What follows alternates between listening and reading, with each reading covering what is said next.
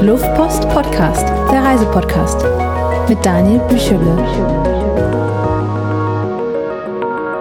Hallo und herzlich willkommen zur neuesten Episode vom Luftpost Podcast. Heute spreche ich mit dem Chris. Ähm, hallo Chris. Hi Daniel. Ähm, normalerweise sind, sind die Episoden ja oft über, über ein einzelnes Land, ähm, aber du hast, heute sprechen wir nicht, nicht so wirklich über ein, über ein einzelnes Land, sondern ähm, vielmehr so, der Weg ist das Ziel, deine Reise auf dem Landweg nach Australien. Ähm, du bist, oh. du bist mit einem, mit einem Auto, ähm, über das wir natürlich auch noch ein bisschen sprechen werden, von, von Deutschland aus nach Australien gefahren, ja? Ja, das stimmt. Wir sind damals, was heißt damals? So lange ist es ja dann noch gar nicht her. 2017 sind wir gestartet, meine Frau und ich, in einem alten, selbst umgebauten Land Rover Ambulanz und sind ja dann von Deutschland auf südöstlichem Kurs quasi ähm, nach Australien aufgebrochen, genau. ähm, wie, wie, wie lange war ihr unterwegs? Wir waren insgesamt knapp zwei Jahre unterwegs. Das waren 681 Tage, um genau zu sein. Und das ist natürlich eine verdammt lange Zeit. Und da erlebt man natürlich auch einiges entlang des Weges. Ja, also aber das, das heißt nicht, ihr, ihr seid nicht zwei, zwei Jahre am Stück gefahren, sondern habt, habt auch, auch viele am, am Weg ähm, dann, dann angeschaut, nehme ich an, oder? Ja, also ich denke mal, wenn man wirklich jetzt es drauf anlegt, nach Australien zu fahren, dann würde man das in wesentlich kürzerer Zeit hinbekommen. Nee, wir sind natürlich auch ein bisschen links und rechts abgebogen haben uns viele Sachen angeschaut und ja, und natürlich gibt es auf so einer Reise auch immer viele Unwägbarkeiten, Pannen und Hürden und Bürokratie, die einem auch manchmal den Zeitplan ähm, ja schnell vermiesen können. Insofern war das jetzt nicht die reine Fahrzeit. Nee. Ja. ähm, wie, wie kommt man auf die Idee? Ja, meine Frau, die Anja und ich, wir waren schon mal unterwegs. Das war ähm, 2013. Damals sind wir auch mit einem alten Land Rover ähm, auf, dem, auf dem Landweg durch die Gegend gedüst. Damals waren das insgesamt am Ende knapp acht Monate. Und als wir dann zurückkamen, da waren wir halt schon ziemlich angefixt vom Reisevirus und ähm, ja, nach relativ kurzer Zeit, ich glaube, es waren so ungefähr zwei Jahre, haben wir überlegt, nee, wir müssen nochmal los, wir müssen nochmal weg und haben eigentlich gedacht, wir wollen lange unterwegs sein und haben uns die Weltkarte rausgekramt, haben geguckt und haben gesagt, okay, am weitesten weg ist Australien. Also wenn wir lange fahren wollen, lange reisen wollen und uns das Geld und die Lust nicht ausgeht, dann wäre eigentlich Australien the place to be. Außerdem ist das Land natürlich super interessant.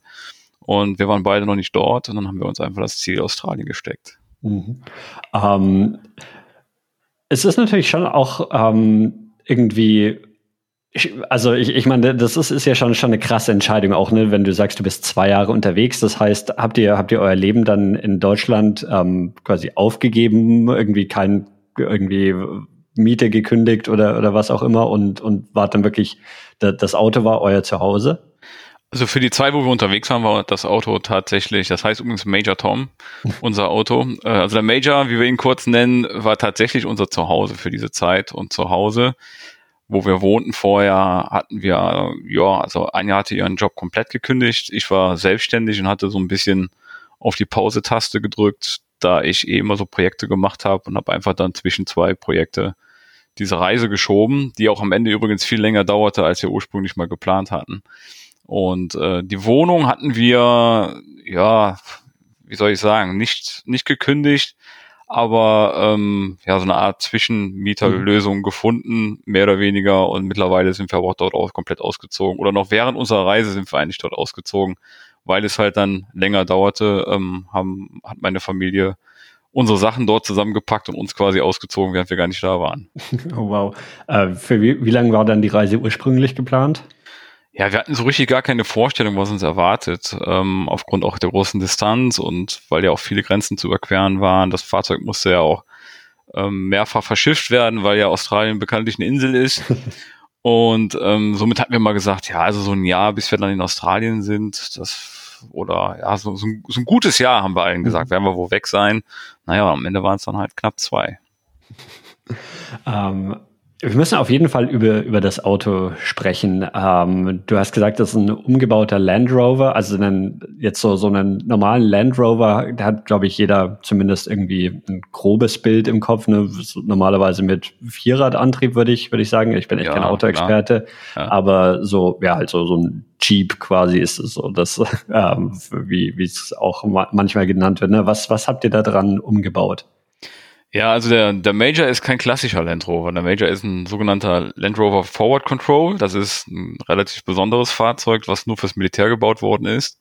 Und man muss sich das eigentlich vorstellen wie ein Bus, aber wie okay. ein viereckiger Bus. Also mhm. wie so ein VW-Bus zum Beispiel. Halt nur ein bisschen größer, also ist ein bisschen, aber gar nicht mal so wesentlich länger, dafür ein bisschen breiter. Das heißt über zwei Meter breit, sodass man halt im Auto quer schlafen kann. Und hat halt mächtige, über 90 Zentimeter große Reifen wodurch halt eine unglaubliche Bodenfreiheit bekommt und natürlich, wie du schon sagtest, Allradantrieb. Und als wir das Auto kauften, war der noch komplett ausgerüstet und ausgestattet als Ambulanz, denn er hatte im äh, Jugoslawienkrieg zuletzt gedient, bevor er dann ausgemustert wurde vom Militär. War also noch in Camouflage lackiert, hatte noch vier Liegen hinten drin, Sauerstoffmasken und alles Mögliche, was man halt so braucht, um im Feld Leute zu versorgen. Und das haben wir halt alles rausgerissen, haben den Wagen freundlicher lackiert, damit er nicht so militärisch aussieht und haben halt dann hinten ja unsere kleine Wohnung eingebaut, die darin bestand, dass wir eine U-Sitzgruppe hatten oder immer noch haben. Wir haben das Auto ja noch und ähm, diese U-Sitzgruppe ließ sich halt umbauen zu einem Bett. Auf der einen Seite war da eine Küchenzeile mit einem Gaskocher, wir hatten einen Kühlschrank, also eine Kompressorkühlbox, wir hatten einen Warmwasserboiler, konnten also dann draußen am Auto über dem Wasserhahn in der Küche quasi heiß duschen und natürlich jede Menge Stauraum für Werkzeug, für Ersatzteile, für die Hängematte, die Schnorchelausrüstung und alles, was man sonst noch so braucht unterwegs. Also rundherum hatten wir uns ein kleines, kompaktes, aber sehr, sehr geländegängiges ähm, ja, Fahrzeug oder Zuhause gebaut, um halt dann auch jenseits der, der befestigten Straßen uns die Länder anzuschauen. Und du hast ja gesagt, ihr wart davor schon mal auf einer Reise unterwegs. War das mit dem gleichen Auto schon oder war das dann die, die Australien-Reise, die, die erste Reise mit Major Tom?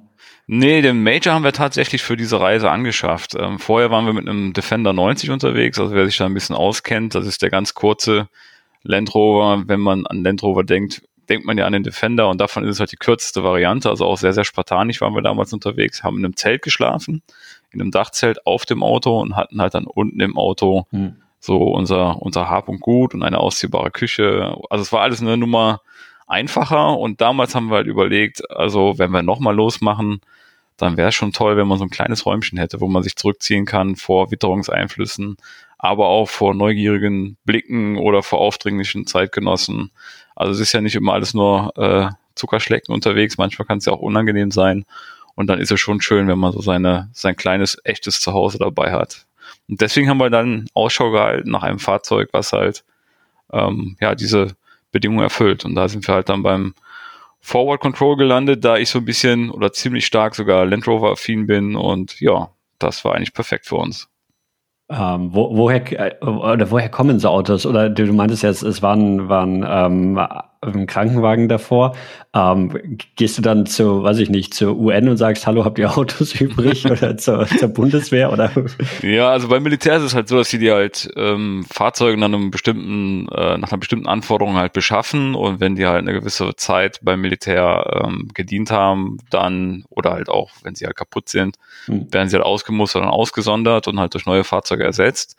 Und ähm, dieses Fahrzeug, also dieser Forward Control, die wurden halt in den 70ern vom Militär beschafft. Und in den 90ern, ich glaube sogar schon in den späten 80ern, aber vorrangig in den 90er Jahren wurden sie halt dann ausgemustert, bis halt dann irgendwann keine mehr in Dienst mhm. waren.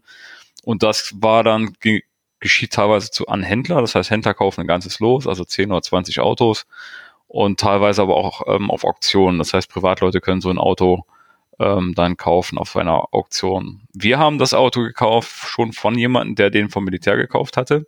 Also unser Vorbesitzer war ein Engländer ähm, in der Nähe von Winchester, der ähm, das Auto vom Militär gekauft hatte und ihn aufgrund eines kapitalen Motorschadens, muss man sagen, ähm, jetzt irgendwie drei, vier Jahre schon in der Ecke stehen hatte und aber nicht dazu kam, die Reparatur durchzuführen.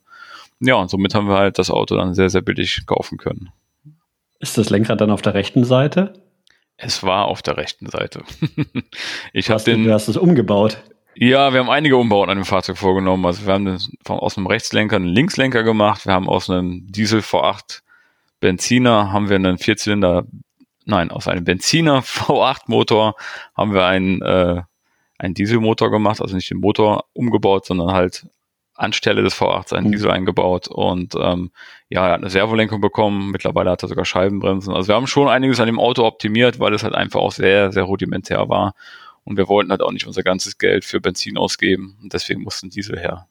Okay, aber dann, dann hast du da auf jeden Fall schon, also ich meine, ich glaube, da, dass Leute, die so ein bisschen handwerkliches Geschick haben, die schaffen es schon, sich so eine Campingküche hinten reinzubauen, aber was, was du dann ähm, gebaut hast, ist ja doch irgendwie ähm, noch, noch deutlich mehr und du, du hast da auch ein bisschen Erfahrung mit, oder?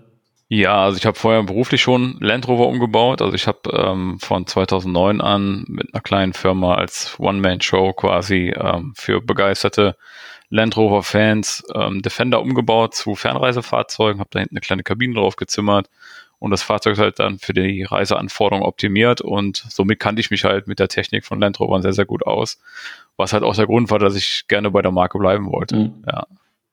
Okay, aber es, es war mir überhaupt nicht bewusst, dass man einen, einen Rechtslenker auf Linkslenker umbauen kann. Ja, also beim Defender und halt bei dem 101 ist es halt so, dass es alles so ein bisschen modular ist, weil die Engländer halt wissen, dass sie mit ihrem Rechtslenkertum in Europa halt so ein bisschen ja. sprichwörtlichen Sinne auf einer Insel sitzen und der Rest Europas halt äh, das Steuer lieber links hat und somit haben die das schon von vornherein mhm. ein bisschen ähm, vorgesehen, dass man halt das Auto relativ leicht auf Linkslenkung umrüsten kann, damit sie halt einen größeren Markt haben, um es zu verkaufen. Ja.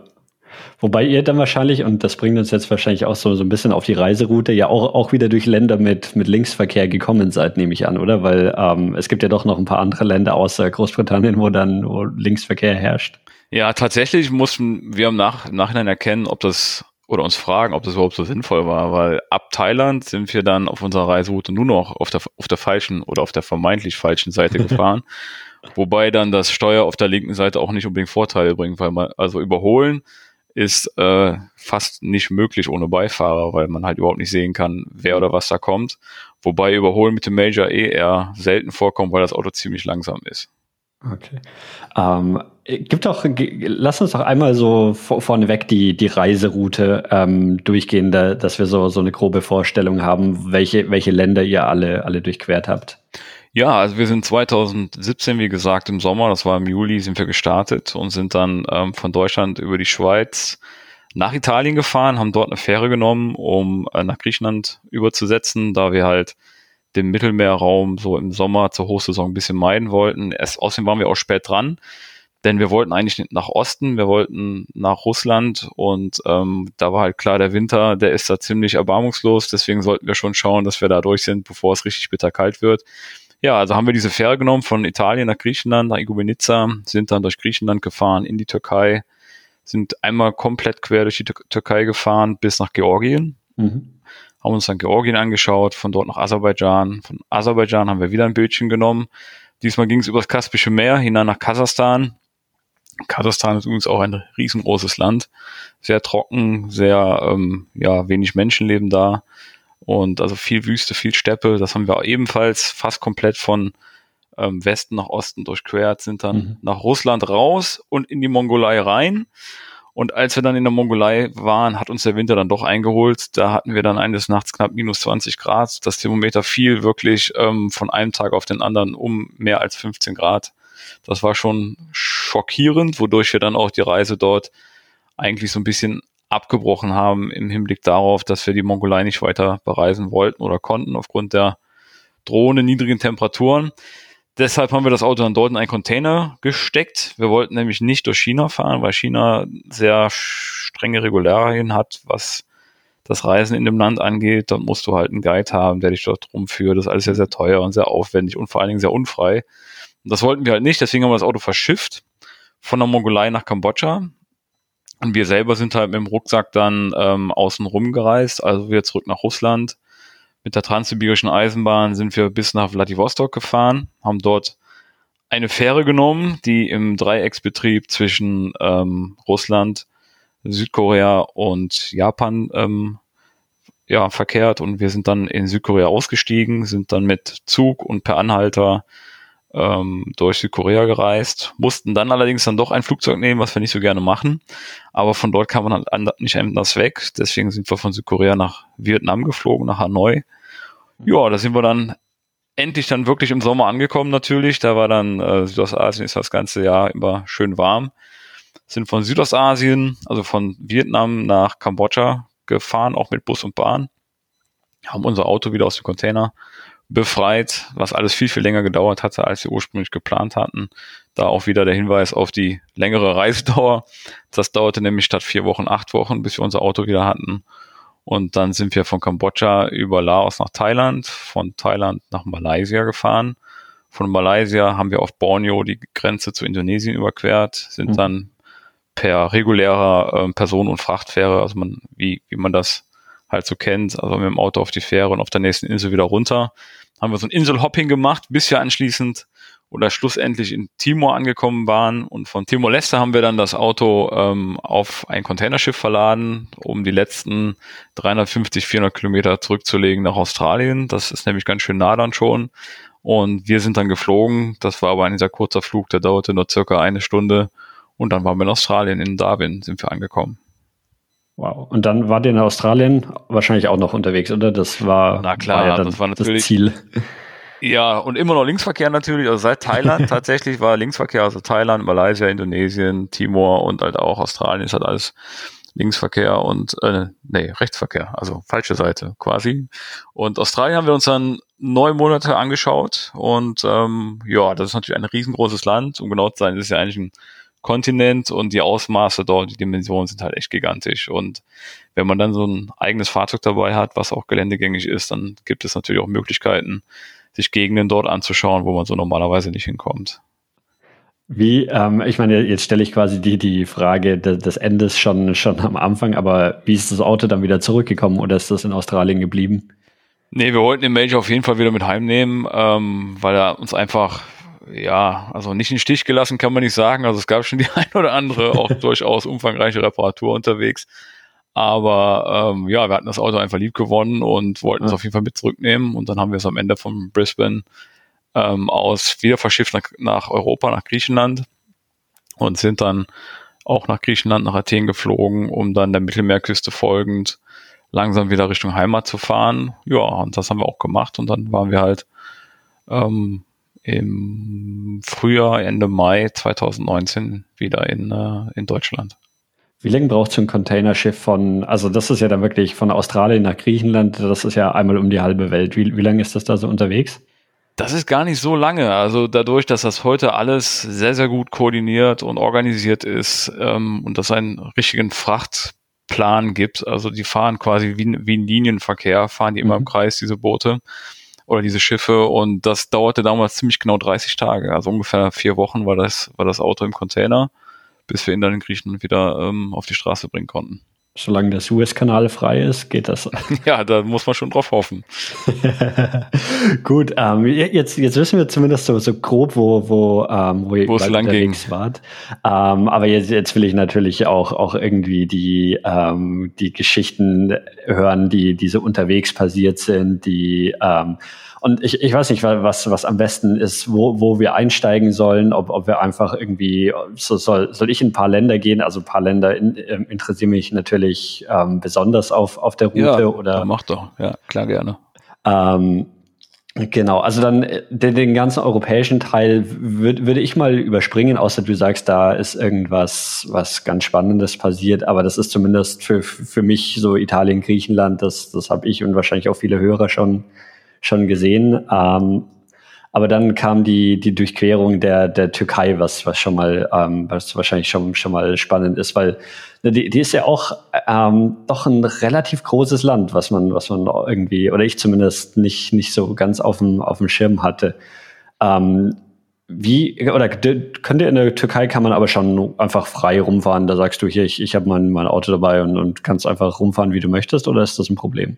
Nee, ist gar kein Problem. Also als wir einreisten, ich glaube zwei Wochen vorher oder nicht mal zwei Wochen vorher, gab es damals diese, ich sag mal in Anführungszeichen, legendäre Reisewarnung oder Reisehinweis äh, des Auswärtigen Amtes für die Türkei, aufgrund mhm. dessen, dass dort relativ willkürlich äh, westliche ähm, Journalisten verhaftet worden sind und ähm, daraufhin hat halt das Auswärtige Amt diesen Hinweis, es war keine richtige Reisewarnung, es war nur der Hinweis, dass man doch vorsichtig sein soll und sich gut überlegen soll, ob man nun dahin fahren möchte oder nicht, äh, erlassen hatte. Und das hat uns auch massiv verunsichert. Wir waren damals in Griechenland und viele unserer Freunde und Familie riefen halt an oder schrieben E-Mails, ey, wollt ihr wirklich da lang und überlegt mal, gucken mal, was da gerade passiert. Und es war wirklich eine schwierige Situation. Wir haben uns dann umfangreich informiert, sofern das halt geht, äh, in der Schnelle und haben halt dann gesagt, doch, wir machen das jetzt, weil wir waren auch schon mal in der Türkei vorher, auch damals auf der ersten Reise mit dem Auto und hatten halt so gute und tolle Erfahrungen mit den Menschen dort und äh, so, so traumhaft schöne Stellplätze gehabt, dass wir gesagt haben, ich kann mir nicht vorstellen, dass sich das innerhalb von drei Jahren so massiv ge geändert hat. Und ähm, außerdem standen die großen Städte wie jetzt Istanbul, Ankara zum Beispiel nicht bei uns auf der Liste. Und ich denke mal, wenn es Unruhen oder Ausschreitungen gibt oder halt ähm, Proteste, dann wäre das wohl eher in den großen Städten zu erwarten als irgendwo auf dem Land. Und somit haben wir dann gesagt, wir machen das jetzt. Und es war überhaupt kein Problem. Also die ganze Reise waren, glaube ich, schon einige Wochen in der Türkei dann unterwegs und es war, es war wunderbar. Also die Menschen dort sind unglaublich gastfreundlich und hilfsbereit und ähm, ja, das ist auch sehr, sehr, also es ist sehr, sehr heterogen. Du hast halt an den, an den Küsten natürlich schon ein, eine Türkei, die auf Tourismus eingestellt ist. Und ähm, dann, wenn du dann ins Hinterland fährst, ist es halt unglaublich traditionell und ja, von Landwirtschaft geprägt und diesen Unterschied, den haben wir halt auch sehr, sehr genossen und sind halt da kreuz und quer rumgefahren. Doch, die Türkei ist immer eine Reise wert für uns. Mhm. Ähm, wie sah so ein üblicher Tag für, für euch aus? Habt ihr, habt ihr irgendwie da am, am Anfang versucht, Strecke zu machen und viel Zeit im Auto verbracht? Oder habt ihr da auch schon irgendwie dann, dann irgendwie mal ein paar Tage hier und dort verbracht, bevor ihr weitergefahren seid? Ja, also wir sind sowieso grundsätzlich eher so aufgestellt, dass wir fast jeden Tag ein Stück fahren. Also es kommt selten vor, dass wir zwei Nächte an der gleichen Stelle stehen. Und sei es nur wirklich wenige Kilometer, aber wir sind immer so, und haben schon so einen Vorwärtsdrang. Und am Anfang sicherlich noch mehr, weil wir halt einfach auch wussten, äh, wir sind ein bisschen spät, wir wollten eigentlich schon im Mai los, jetzt war es halt Mitte Juli, als es dann losging. Und aber dennoch ähm, haben wir schon ab Griechenland, nachdem wir dann äh, in Igoumenitsa von dem Boot gegangen waren, äh, ab da fing eigentlich die Reise so richtig an. Und dann waren wir schon so ein bisschen im, in diesem Treiben lassen Modus und ähm, ja, also wir sind schon jeden Tag gefahren, aber jetzt nicht acht Stunden am Stück oder so, mhm. sondern ich sag mal zwei Stunden vielleicht am Vormittag, dann hat man irgendwo einen schönen Strand gefunden oder eine schöne Ecke oder ist dann auch einfach gleich irgendwo geblieben und ähm, ja, aber so der klassische Tag, der ist schon so, dass man halt morgens äh, Frühstück zusammenpackt, dann losfährt und sich ein paar Sachen anguckt oder Sehenswürdigkeiten oder halt irgendwo einen schönen Strand genießt oder eine Wanderung macht und dann halt am späten Nachmittag langsam anfängt, Ausschau zu halten nach einem geeigneten Stellplatz, weil wir halt nie auf Campingplätze gehen. Also in der Türkei gäbe es die noch, zumindest in der ähm, äh, westlichen Türkei findet man die schon noch, aber spätestens in, wenn man weiter östlich kommt, wird das halt immer weniger und ähm, noch später kennen die Menschen halt auch gar nicht mehr diese Art zu reisen oder dass man in einem Auto schläft und wohnt. Das, da lachen die halt drüber, die kennen das nicht und finden das eher amüsant, aber daher deswegen gibt es dort halt auch keine Infrastruktur für solche mhm. Sachen. Aber es ist ja, also ihr seid ja auch relativ unauffällig, oder? Also da, da steht halt dieses Auto, ihr habt ja oder habt ihr noch irgendwie ein Zelt an das Auto gebaut oder irgend sowas, dass man sieht, dass da jemand campt? Oder sieht das für mich dann außen, wenn ihr in diesem Auto übernachtet, aus, wie wenn halt da jemand sein Auto geparkt hätte?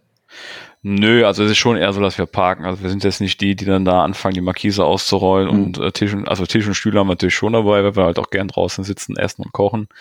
Aber es ist jetzt nicht so, dass wir da ein Riesenlager aufschlagen, äh, sondern es ist eher unauffällig. Und wir ziehen uns halt auch echt gern dann ins Hinterland irgendwo zurück oder suchen uns halt einen einsamen Strand, wo wir dann stehen und schlafen und halt ähm, dort kommt in aller Regel halt eh keiner vorbei und man ist da schon recht unbehelligt. Also Kontakt zu Leuten vielleicht auch ungewollten Kontakt zu Leuten. Am Abend hat man dann eher, wenn man aus welchen Gründen auch immer eher in der Nähe einer Stadt oder Siedlung kampiert und da kommt halt immer noch mal jemand vorbei mit dem Auto oder mit dem Moped oder ja, aber das ist eigentlich nie ein Problem. Also wir hatten auf der ganzen Reise, weder auf der ersten noch auf der zweiten, irgendwelche feindseligen Kontakte, sondern es war eigentlich immer ja, von Neugierde geprägt und vor allen Dingen von Gastfreundschaft. Ähm, ja, weil ich, ich hatte überlegt, es gibt ja auch ein paar Länder, wo Wildcampen und sowas dann verboten ist, aber im, im Endeffekt ja, wird das dann für euch wahrscheinlich kein, kein großes Problem sein, weil selbst wenn es nicht erlaubt war, fällt es ja quasi nicht auf, oder? Ja, also in Australien zum Beispiel später war es tatsächlich so, dass das dort in manchen Staaten sehr streng gehandhabt wird. Also in den Nord und West, Norden und Westen ist es eigentlich kein Thema, weil das halt sehr, sehr weitläufig ist und man da einfach leicht auch von den Städten wegkommt und ratzfatz im Nirgendwo ist und dort ist auch hm. egal ist einfach, aber wenn man dann in den Nationalparks ist oder auch in der Nähe der Nationalparks oder später an der Ostküste, dort ist es halt sehr, sehr stark reglementiert und ähm, dort sollte man sich auch nicht erwischen lassen, wenn es nicht erlaubt ist, weil das wird richtig teuer pro Person, rechnen die das. Und ähm, also es ist nicht, dann ist es da nicht mehr so einfach und dann ist es natürlich auch nicht mehr so angenehm, muss man sagen, wenn man das mhm. Gefühl hat, oh, ich mache jetzt hier was Illegales oder ich, oder es ist eigentlich nicht gewollt oder störe jemanden.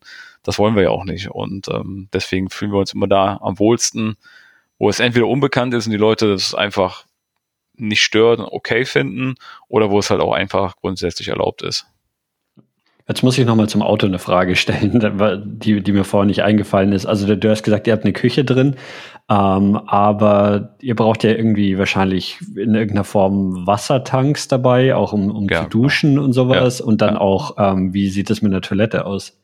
Ja, die Frage nach dem Klo ist natürlich ein Klassiker.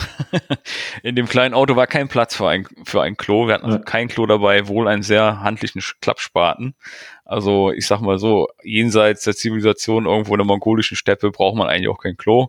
Mhm. Dort hat man also wunderbare Toiletten mit toller Aussicht über das weite Land. Ähm, darüber hinaus halt ähm, in anderen Ländern muss man halt auf öffentliche Infrastrukturen zurückgreifen, also irgendwelche öffentlichen Toiletten, was auch nicht immer angenehm ist, muss ich sagen.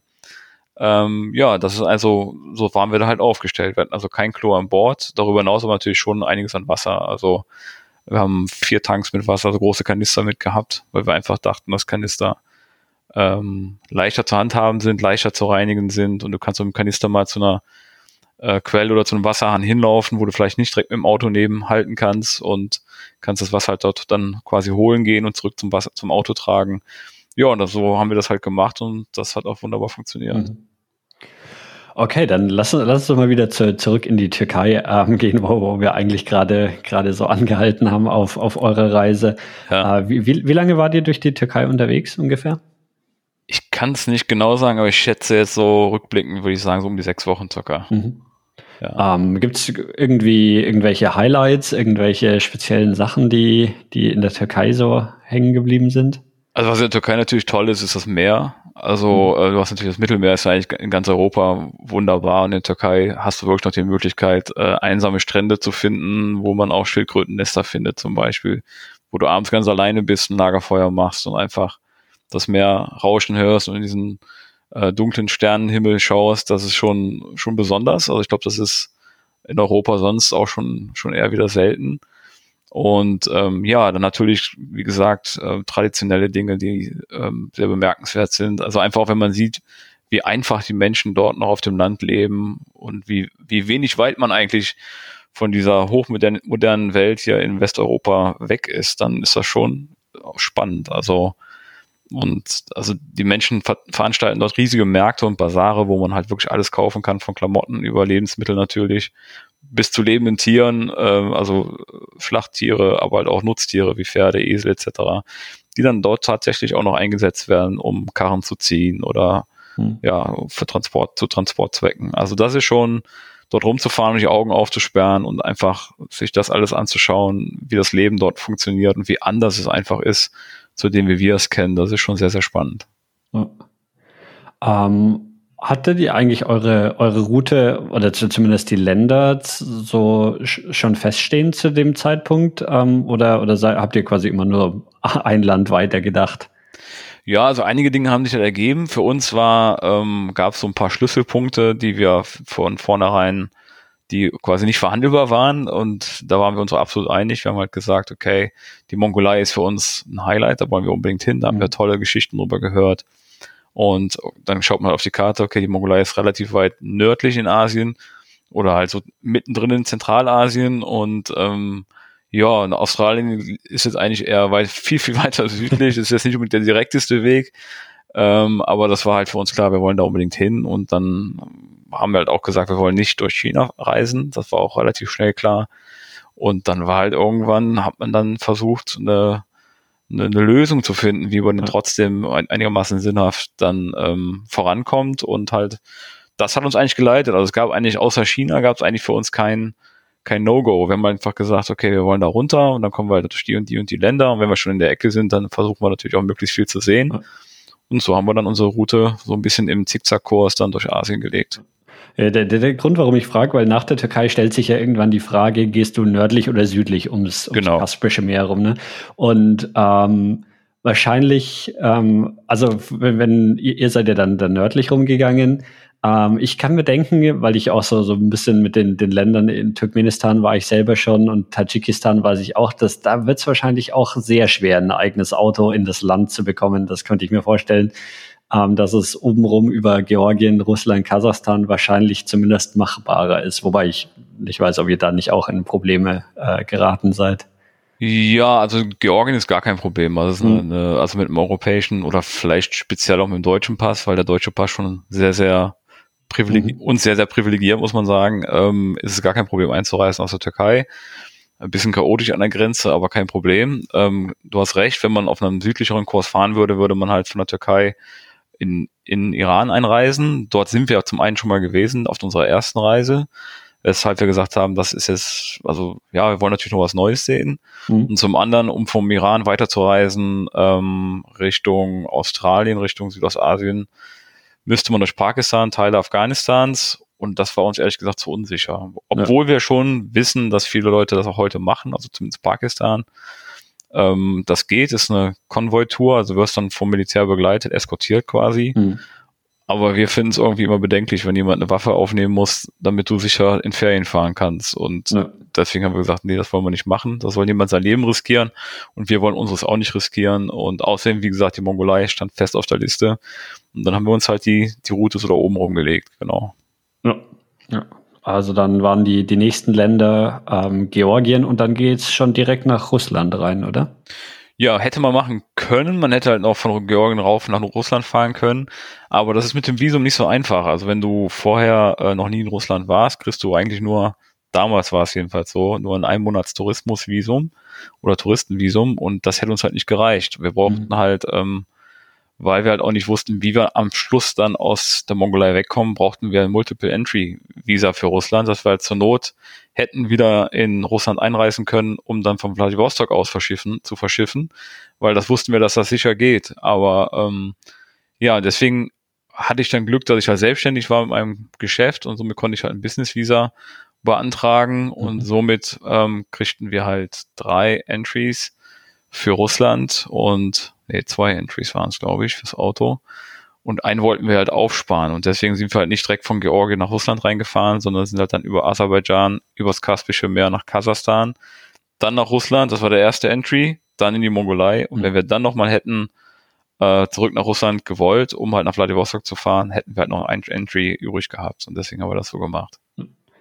Ähm, Aserbaidschan ist auch, finde ich, ein spannendes Land, weil irgendwie ne, auch, auch, die, die ja jetzt so, so ein bisschen, bisschen mehr ja, Präsenz finden, so mit zum Beispiel Teilnahme beim Eurovision Song Contest. Mhm. Ähm, die Formel 1 fährt mittlerweile auch in Baku.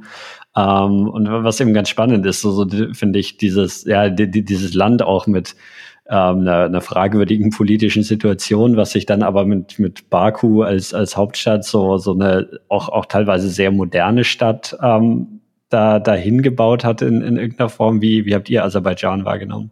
Ja, also Aserbaidschan ist auch schon ein Land der Kontraste irgendwo. Also wie du schon sagst, Baku ist eine moderne Metropole mit tollen Einkaufspassagen, mit äh, prestigeträchtigen Bauprojekten und ähm, vielen Touristen natürlich auch. Und ich finde, Baku hat ganz toll den Spagat hinbekommen zwischen Moderne und äh, Tradition, weil es dort ganz, ganz viele alte Be Gebäude gibt, die zum Teil wirklich hervorragend restauriert sind und auch sehr schön anzusehen sind. Und auf der anderen Seite hast du halt dann ähm, das Hinterland, was halt ähm, auch zum Großteil, also noch ein sehr einfaches bis ärmliches Leben lebt und wo einem am Straßenrand alle möglichen Dinge zum Kaufen angeboten werden. Ganz speziell dort sind die lebenden Kaninchen, die einem immer an den Ohren entgegengereckt werd, werden, während man vorüberfährt. Also es ist schon ein bisschen skurril, aber ähm, ja, die Leute auch dort super nett. Ähm, eigentlich auch alles sauber und gepflegt. Also ja, macht eigentlich ein gut, macht eigentlich, also wir fanden, wir waren eigentlich nur drei Tage dort, waren so ein mhm. bisschen im Transitmodus. Ähm, aber diese drei Tage, wo wir halt durchgefahren sind, fanden wir es auf jeden Fall sehr, sehr interessant und auch auf jeden Fall, also würden wir auf jeden Fall jederzeit wieder hinfahren. Wie waren, wie waren jetzt so auf, auf dem Teil der Strecke die Straßenverhältnisse, also von der Türkei über Georgien, Aserbaidschan, weil ihr ja irgendwie, wie du eben auch meintest, jetzt nicht nur auf, auf wahrscheinlich den, den ähm, Autobahnen durch das ja. Länder unterwegs wart, sondern auch irgendwie im Hinterland und so. Ähm, hat sich da der, der Allradantrieb schon irgendwo bezahlt gemacht oder kam, kam das dann erst später?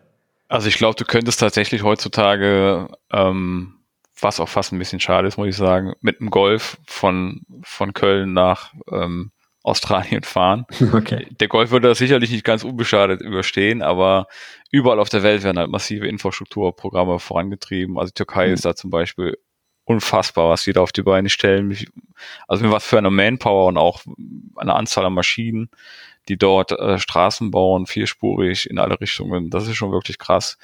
Aber wir hatten ja gar nicht vor, auf diesen Straßen zu fahren, ja. weil wir wollen ja ähm, im Hinterland unterwegs sein und wollen halt die Leute äh, sehen, die jetzt nicht so viel mit dem Tourismus in Berührung kommen, um noch so ein bisschen das echte Türkei oder das echte Georgien zu sehen und äh, aufzusaugen. Und ja, da braucht man den Allrad nicht unbedingt. Ich denke, da ist auch ein Fahrzeug mit einiges an Bodenfreiheit ausreichend, was kein Allrad hat.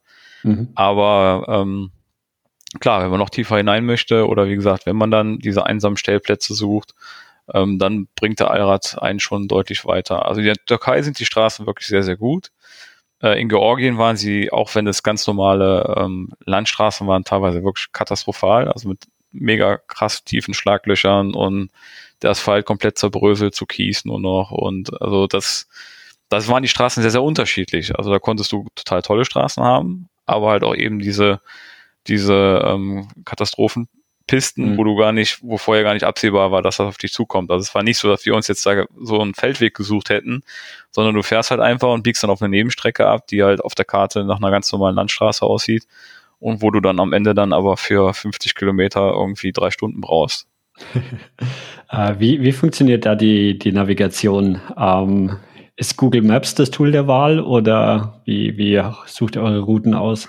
Ähm, ja, wir haben, wir machen eine Kombination aus wirklich Papierkarte noch. Also mhm. wir haben zu jedem Land ähm, eine recht gute oder manchmal auch mehrere Papierkarten in verschiedenen Maßstäben, was für so eine Reise schon eine kleine Bibliothek an Bord ähm, bedeutet. Ähm, und darüber hinaus haben wir halt eine offline äh, basierte ähm, Navigation auf einem Tablet. Das heißt, wir haben ein mhm. kleines Tablet und dort haben wir ein Programm installiert, das nennt sich Locus Pro und das hat uns eigentlich hervorragend ähm, ja, hervorragende Dienste geleistet, weil es halt neben den üblichen Informationen wie Straßen, Parkplätze, Städte etc.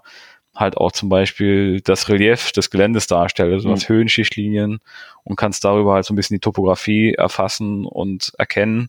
Und das hilft halt zum Beispiel auch massiv bei der Stellplatzsuche, wenn halt ähm, Topografie zu ersehen ist, also wo sind die Berge, wo sind die Täler, wo sind die Flüsse und dann siehst du halt, dass eine Straße irgendwo an ein Tal rangeht und dann dort endet, dann weißt du, das ist eine Sackgasse und das ist wahrscheinlich ziemlich eng und da kann auch von der anderen Seite niemand kommen und ähm, da kann man schon, wenn man das ein bisschen trainiert und ein bisschen Erfahrung hat, echt aus der Karte fast perfekt Stellplätze ableiten. Mhm. Ähm, so, dann seid ihr ähm, relativ schnell, wie du meintest, durch, durch Aserbaidschan und dann ähm, das, das Auto da übers, übers Kaspische Meer äh, verschifft. Wie, wie läuft das ab? Fährst du an den Hafen und sagst, hallo, ich habe ein Auto, wie kommt das auf die andere Seite und dann findet sich da jemand oder ist da mehr, ähm, mehr Planung äh, erforderlich? Nee, also wir haben wirklich versucht, so wenig wie möglich irgendwie im Voraus zu planen. Wir hatten zum Beispiel auch im Vorfeld überhaupt keine Visa beantragt, außer das für Russland, wie ich eben schon erzählt mhm. habe ähm, weil wir halt so flexibel sein wollten wie möglich. Und wir hatten natürlich im Internet schon recherchiert, gibt es da was und auf verschiedenen Portalen findest du natürlich dann schon Informationen, wobei die halt recht spärlich sind, weil das natürlich jetzt auch nicht so viele Leute machen. Ja. und ähm, ja, aber da gibt es tatsächlich einen regulären Fährbetrieb, der also regulär in dem Sinne, dass es da ein Schiff gibt, was regel, regelmäßig hin und her fährt. Es gibt aber keinen Fahrplan, sondern das Schiff fährt, wenn das Schiff voll ist. Das heißt, du kommst dorthin, kaufst eine Fahrkarte und die sagen, dann fragst du, wann fahren wir denn? Dann sagt er, ja, also hier stehen jetzt so und so viele LKWs, ich denke mal übermorgen. und die warten halt tatsächlich, bis das Schiff komplett ausgeladen ist und dann rufen die dich an, also die schreiben mir deine Handynummer auf und dann ja. rufen die dich irgendwann an und sagen, ja, sei heute Abend um 10 Uhr da. Und ähm, ja, so lange musst du halt dann da die Zeit vertreiben. Du willst natürlich auch das Schiff nicht verpassen, hast natürlich ja schon eine Fahrkarte teuer bezahlt. Das heißt, so wirklich weit weg von dem Fair-Terminal da, was im Grunde übrigens nur ein Parkplatz ist mit einem Baucontainer davor, wo die Tickets verkauft werden, äh, will man sich dann auch nicht begeben. Und ähm, ja, aber so funktioniert das. Und das Schiff war halt relativ, ja, also nicht im besten Zustand, ziemlich rostig. Die Kabinen waren alle äh, muffig, Klimaanlage kaputt, äh, Toilette war jetzt auch nicht so der Knaller. Also ist schon ein bisschen rustikal, wenn es dann darüber geht und die Überfahrt dauert. Ich glaube, das waren so circa 27 Stunden. Also wir waren hm. schon eine ganze Weile unterwegs damit. Und das machen hauptsächlich irgendwie Warentransporte, nehme ich an. Oder ja. wer, wer fährt da sein, sein LKW oder Fahrzeug sonst noch rüber? Ja, es waren schon einige äh, Reisende auch tatsächlich dabei. Mhm. Da waren ein paar Tramper dabei, die halt per Daumentaxi durch, durch die Welt reisen, von denen wir später sogar welche als Anhalter mitgenommen haben in Kasachstan. Ähm, da waren ein paar Motorradreisende und noch ein anderes Auto aus aus den Niederlanden. Und ansonsten waren das alles LKWs. Also es ist dann der Warentransport, der zwischen ähm, ja, Aserbaidschan oder Europa teilweise halt und Kasachstan dann da ja. passiert. Aber ihr wart, war zumindest nicht die einzigen, die, die da quasi touristisch unterwegs waren.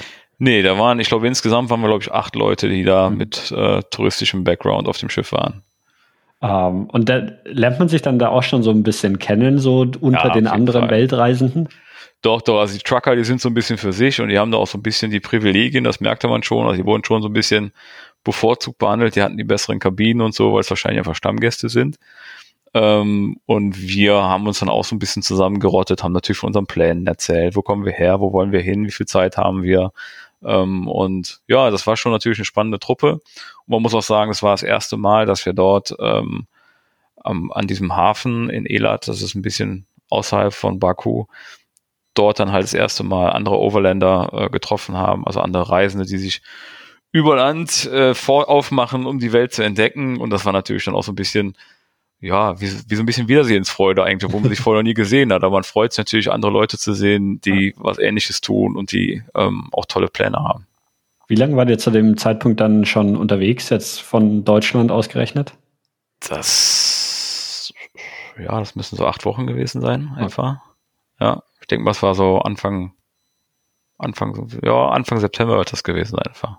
Anfang okay. September. Naja, aber acht Wochen ist ja noch, also ich, ich oder das, das wäre dann meine Frage gewesen, irgendwann, ob's, ob einem irgendwann das, die, dieses Rastlossein und Unterwegssein so ein bisschen auch zum Hals raushängt oder auch dieses auf, auf was fünf Quadratmetern zusammenzuleben, ähm, ob das irgendwann schwierig wird, aber nach acht Wochen wahrscheinlich ähm, ist man, ist man noch irgendwie so in Urlaubsstimmung. Ja, so eine richtige Urlaubsstimmung kommt da, also für uns jedenfalls gar nicht mhm. so wirklich auf. Also wir sind wirklich dann einfach unterwegs. Wir tauschen einfach unser Leben, würde ich fast sagen. Also ja. einfach ein ganz anderes Leben. Es ist auch trotzdem auch geprägt von Routine. Das darf man also nie vergessen. Viele Leute glauben ja, man schlittert da tagtäglich von einem Abenteuer ins nächste, aber die Wahrheit ist halt, dass da auch mal ein paar Tage Langeweile zwischen sind, wo du halt ewig lange st gerade Straßen durch die Wüste fährst, wo halt auch nichts passiert, wo es nichts zu sehen gibt und wo auch kein Radioempfang ist. Also da ist, da ist einfach auch dann Langeweile oder es gibt auch ganz viele Situationen, die einfach nervig sind. Also es ist nicht immer nur alles toll. Es ist einfach ein anderes Leben als zu Hause, was ähm, natürlich zu so einem Zeitpunkt, also nach acht Wochen oder wahrscheinlich auch nach drei Monaten, einfach immer noch geprägt ist von diesem Vorwärtsdrang und man will was erleben, man will was sehen ja. und also die Euphorie ist da noch natürlich noch riesig, riesig groß, klar. Habt ihr irgendwelche Reisehobbys en entwickelt? Also oder irgendwas, was ihr jetzt abgesehen von Autofahren und irgendwie ähm, natürlich Orte erkunden oder sowas, aber irgendwas, was, was ihr als, als Hobby oder Nebenbeschäftigung oder ähm, sonst was nebenbei gemacht habt? Hm, nicht wirklich. Also in Australien später hat Anja mal eine ganze Weile tote Kängurus gezählt, aber ich glaube, das ist eigentlich kein Hobby, was man in Deutschland gut machen kann. Ähm, ja, also wir fotografieren beide sehr gern, was ja für mich mhm. auch so ein bisschen zum Beruf geworden ist. Und ähm, das haben wir natürlich dann schon auch sehr ausgiebig gemacht, weil du einfach Zeit hast und halt auch mal auf ein Motiv warten oder warten kannst, bis es du bis tolles Licht hast und das halt nicht in der prallen Mittagssonne fotografierst, sondern halt doch eher in der Abenddämmerung. Also so schon. Am Anfang haben wir halt ein bisschen Sport gemacht, uns ein kleines Workout überlegt, damit wir auch ein bisschen in Form bleiben, weil du ja dann doch viele Stunden auf dem Sitz sitzt und dazwischen halt auch nicht so viel tust. Und ähm, das haben wir dann aber irgendwann, ist das dann natürlich, muss ich leider sagen, auch in Vergessenheit geraten. Aber äh, also richtige Hobbys haben wir da nicht entwickelt. Nee, kann okay. man nicht sagen. ähm, weil jetzt kommen dann, wenn, also nach, nach der Überquerung des Kaspischen Meers, so dann kommt man wahrscheinlich wirklich so in die unendlichen Weiten, oder? Ich meine, du, du hast ja gesagt schon Kasachstan, man hat es oft gar nicht so auf dem Schirm, aber das ist ja schon ein enorm großes Land. Dann Russland brauchen ja. wir gar nicht, gar nicht drüber sprechen, wie groß das ist und auch die Mongolei einfach flächenmäßig. Ähm, ja, da, da ist schon dann einiges an, an Strecke auch, was ihr zurückgelegt habt. Ja, das wird's auch teilweise, was ich eben schon sagte, dann kommen auch schon mal so monotone Phasen, wo man ein Ziel vor Augen hat, wo man hin möchte, was enorm weit weg ist und wo du dann tagelang nur Kilometer schrubbst und äh, auf mal guten Straßen in Kasachstan hat auf der einen Seite oft auch sehr gute Straßen, wirklich eine zweispurige, gut ausgebaute Landstraße, wo du dann ja mit 80, 90 dahin rollern kannst, weil schneller fährt unsere Kiste halt nicht. Ähm, aber Kasachstan hat auch unglaublich schlechte Straßen. Also wirklich, das ist wirklich ein, ein Albtraum, weil du halt weißt, du bist jetzt auf dieser Straße 700 Kilometer unterwegs und du knallst von einem Schlagloch ins nächste. Das sind Teigwellen, die du abreiten musst von Asphalt. Das ist, oder halt wirklich nur noch so eisschollenhafte Fragmente von Teer, die so in der Landschaft stehen, wo du quasi neben der Straße besser vorankommst als auf der Straße. Und das ist wirklich brutal. Also dann siehst du halt, wie die Tage dahin schmelzen und du dann da hinterm Steuer malträtiert wirst, dein Auto malträtiert wirst und du nur langsam und zäh vorankommst. Das ist schon dann bitter. Aber ja, das Land ist riesig groß. Es ist relativ karg ähm, was uns auch viele vorher gesagt hatten, die gesagt haben, ey, Kasachstan könnt ihr euch schenken, da gibt's nichts zu sehen. Aber uns fasziniert ja gerade so diese Weite und dieses mhm. Menschenleere und das kann man dort schon sehr, sehr toll erleben. Also wer auf stille und leere Landschaften steht, ähm, der sollte auf jeden Fall mal nach Kasachstan fahren. Ja, also ich, ich war ja sogar auch ähm, letztes Jahr, meine, meine letzte Reise vor, vor der Pandemie äh, mhm. war nach Kasachstan. Also ich war nur in äh, nur Sultan, der, der Hauptstadt. Ähm, aber auch da so im, im, ja, allein im Flugzeug, wenn man Kasachstan überquert, hat man natürlich gesehen, diese, diese Ausweite des, des Landes, wo einfach ja, nichts, ne? Also so, so Steinwüste oder welche, welche Landschaften habt ihr da so hauptsächlich durchquert? Ja, das ist so, so eine Mischung aus äh, Steinwüste, also so, so eine Schutt, Schuttgeschichte, sag ja. ich mal, und halt so eine Steppenlandschaft mit Gras bewachsen und ähm, die dann auch stellenweise halt eine karge Landwirtschaft äh, zu lässt. Da gibt's halt auch Wildpferde, was wir halt auch toll fanden, äh, Herden voller wilder Pferde zu sehen und man sich wirklich mhm. fragt, wovon leben die denn hier? Was fressen die denn bitte? Und aber sie gibt es dort und sie rennen da umher und es ist natürlich auch toll, äh, sie zu beobachten und sie zu fotografieren. Und ähm, ja, also das ist schon sehr, sehr leer alles, das stimmt. Ähm, wenn, wenn ihr dann da, da unter Umständen vielleicht auch, auch mehrere Tage so im, mehr oder weniger im Nichts unterwegs wart, ähm, musstet ihr dann auch entsprechend Proviant vorplanen und mit was habt ihr euch ausgestattet? Ja, also ich denke, man sollte immer ähm, also ein paar Grundsätze des Überlandreisens darf man einfach nie vernachlässigen. Egal welche Camper-App man hat, die einem verspricht, dass man in 50 Kilometer wieder Wasser kaufen kann. Also wir sind immer gut ausgestattet mit Proviant, mit äh, Wasser, wenn wir in so eine Gegend fahren. Also einfach, weil du ja auch eine Panne haben kannst. Hm. Oder weil wir halt auch mal gerne von der Straße runterfahren zu irgendeinem See, den wir auf dem GPS erkennen können, wo aber gar keine richtige Straße hingeht, wo wir da einfach mal hinfahren. Und was ist, wenn du da eine Panne hast? Also dann musst du ja auch einfach da gewappnet sein und einige Tage ausharren können und ähm, genügend zu essen und zu trinken dabei haben, falls du halt mit dem Auto nicht mehr zurückschaffst zur Straße. Mhm. Also da sind wir immer gut ausgerüstet, aber wir haben tatsächlich auch andere Reisende getroffen. Später in Australien war das, die halt immer nur auf ihre auf ihre Apps geguckt haben und gesagt haben, ja, aber da soll es doch Wasser geben. Dann gab es da kein Wasser, weil das Roadhouse zu hatte oder der Brunnen ausgetrocknet waren. Und dann ist man halt in einem Land, was dominiert wird von trockener Wüste und Temperaturen jenseits der 40 Grad im Sommer ähm, unterwegs und hat kein Wasser dabei, wo ich einfach sage, das ist fahrlässig eigentlich. Ja. Wobei es wahrscheinlich, oder also wäre jetzt meine laienhafte Meinung, lieber noch in Australien als in Kasachstan mir passiert. Ja, also ich meine, Kasachstan ist schon nicht vergleichbar, da hast du schon recht. Also Australien ist natürlich vom Overlanding her ein Land, was es wahrscheinlich besser kaum geben kann. Du hast halt auf der einen Seite ähm, diese, diese Leere und diese Wildnis, die du erkunden kannst und auf der anderen Seite aber auch eine perfekte Infrastruktur und du kannst einfach wählen, welchen Grad du wovon haben möchtest. Du ja. kannst in einen Supermarkt gehen und dort alles kaufen, was du dir erträumst. Oder du kannst halt wochenlang das Outback ähm, kriechen und krabbeln und nie einen Menschen sehen. Ja. Und dazwischen ist halt alles möglich. Und im Ernstfall, wenn halt was passiert oder wenn du dich verletzt oder krank bist, kannst du halt auf ein super organisiertes Gesundheitssystem zurückgreifen, wo es die Flying Doctors gibt, die dich äh, rausholen. Ich meine, wir haben das alles nie gebraucht, aber man hat das natürlich im Hinterkopf und weiß, wenn hier mal irgendwas schief geht, dann ähm, braucht man jetzt nicht, ist man nicht komplett auf sich gestellt. Ja. Und das ist in Kasachstan, glaube ich, in vielen Ecken schon eher so. Ähm, spricht, spricht einer von euch Russisch oder ähm, wie, wie seid ihr da so kommunikationstechnisch durchgekommen? Ja, also das ist sicherlich ein interessanter Punkt. Wenn man dann mal die Türkei verlassen hat, dann äh, verlässt man den Orbit des äh, deutsch-englisch sprechenden ähm, mhm. Umfelds, denn ähm, also ja, das ist alles schon sehr, sehr russisch dominiert, da hast du schon recht. Also Kasachstan, also die ganzen ehemaligen Ostblock-Staaten, dort kommst du mit England Englisch wirklich nicht sehr weit. Also Anja spricht tatsächlich ein paar Brocken Russisch. Äh, sie ist im Osten Deutschlands groß geworden, hat halt Russisch in der Schule. Ähm, aber das ist natürlich auch schon alles sehr, sehr lange her. Sie kann es lesen, was auch oft eine Riesenhilfe war. Und sie kann sich aber nicht unterhalten. Also sie versteht ja. ein paar Worte. Und darüber hinaus ist dann wirklich äh, Handfuß, Zeichensprache äh, angesagt, um die Dinge äh, zu organisieren, die man organisieren muss. Wie lange habt ihr durch Kasachstan gebraucht? Ey, jetzt muss ich aber echt, ich glaube, in Kasachstan waren wir drei Wochen. Okay.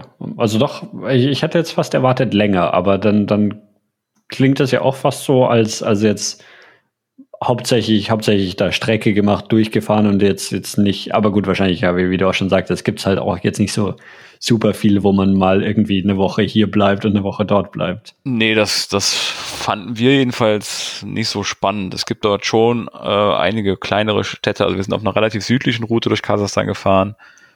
Ähm, nach Almaty halt und waren mhm. am, am Aralsee. Das ist natürlich auch alles dramatisch, was da passiert ist, ähm, der zu größten Teilen heute ausgetrocknet ist durch eine Bewässerungsgeschichte, die die Russen halt irgendwann mal initiiert haben. Und hast halt heute Städte wie Aralsk, die halt halt 100 Kilometer vom See wegstehen und was mal eine Fischereistadt war, geprägt vom mhm. Fischreichtum, wo die Kaimauern heute in der Wüste stehen und ähm, die Kräne dort jetzt darauf warten, dass irgendwann das Wasser wieder kommt und man wieder Fische entladen kann, was wahrscheinlich nie der Fall sein wird. Aber das ist, das sind halt so Highlights in Anführungszeichen, die man sich halt dann dort gerne mhm. anschaut. Es gibt dort alte aufgegebene Wüstenstädte, äh, die viele, viele hundert Jahre alt sind, die man auch wirklich suchen muss. Also die sind nicht ausgeschildert, äh, wie man sich das vielleicht vorstellt.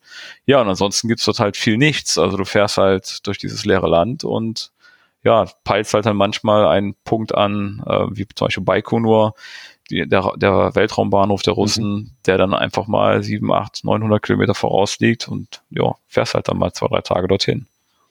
Ähm, war der dann auch in, in Baikonur und, und gab es da irgendwas Spannendes zu sehen?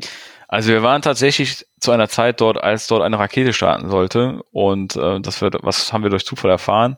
Baikonur selbst ist abgeriegelt, also du kommst als Tourist nicht in die Stadt rein. Russische Soldaten haben uns da also die Zufahrt verweigert. Ähm, das ist ja eigentlich eine kasachische Stadt, aber die Russen mhm. mieten oder pachten, ich weiß nicht, wie man das richtig umschreiben soll, dieses gigantische Areal, wo sie ihren Weltraumbahnhof betreiben und halt auch diese Stadt, ähm, so ein bisschen als Kasernenstadt. Ähm, also da gibt's halt wohl viel Militär, aber ein richtiges Bild konnten wir uns nicht machen. Aber wir haben uns halt dann in die Wüste zurückgezogen, in, ich glaube, 200 Kilometer Entfernung und haben halt auf diesen Raketenstart gewartet. Und ich weiß nicht, ob die Rakete nicht gestartet ist oder ob wir ihn einfach dann irgendwann doch verpennt haben. Jedenfalls haben wir sie nicht gesehen. Okay. ähm, Hattet ihr zu dem Zeitpunkt schon irgendwie größere Pannen erlebt mit dem, mit dem Auto oder ähm, bis dahin soweit noch alles gut?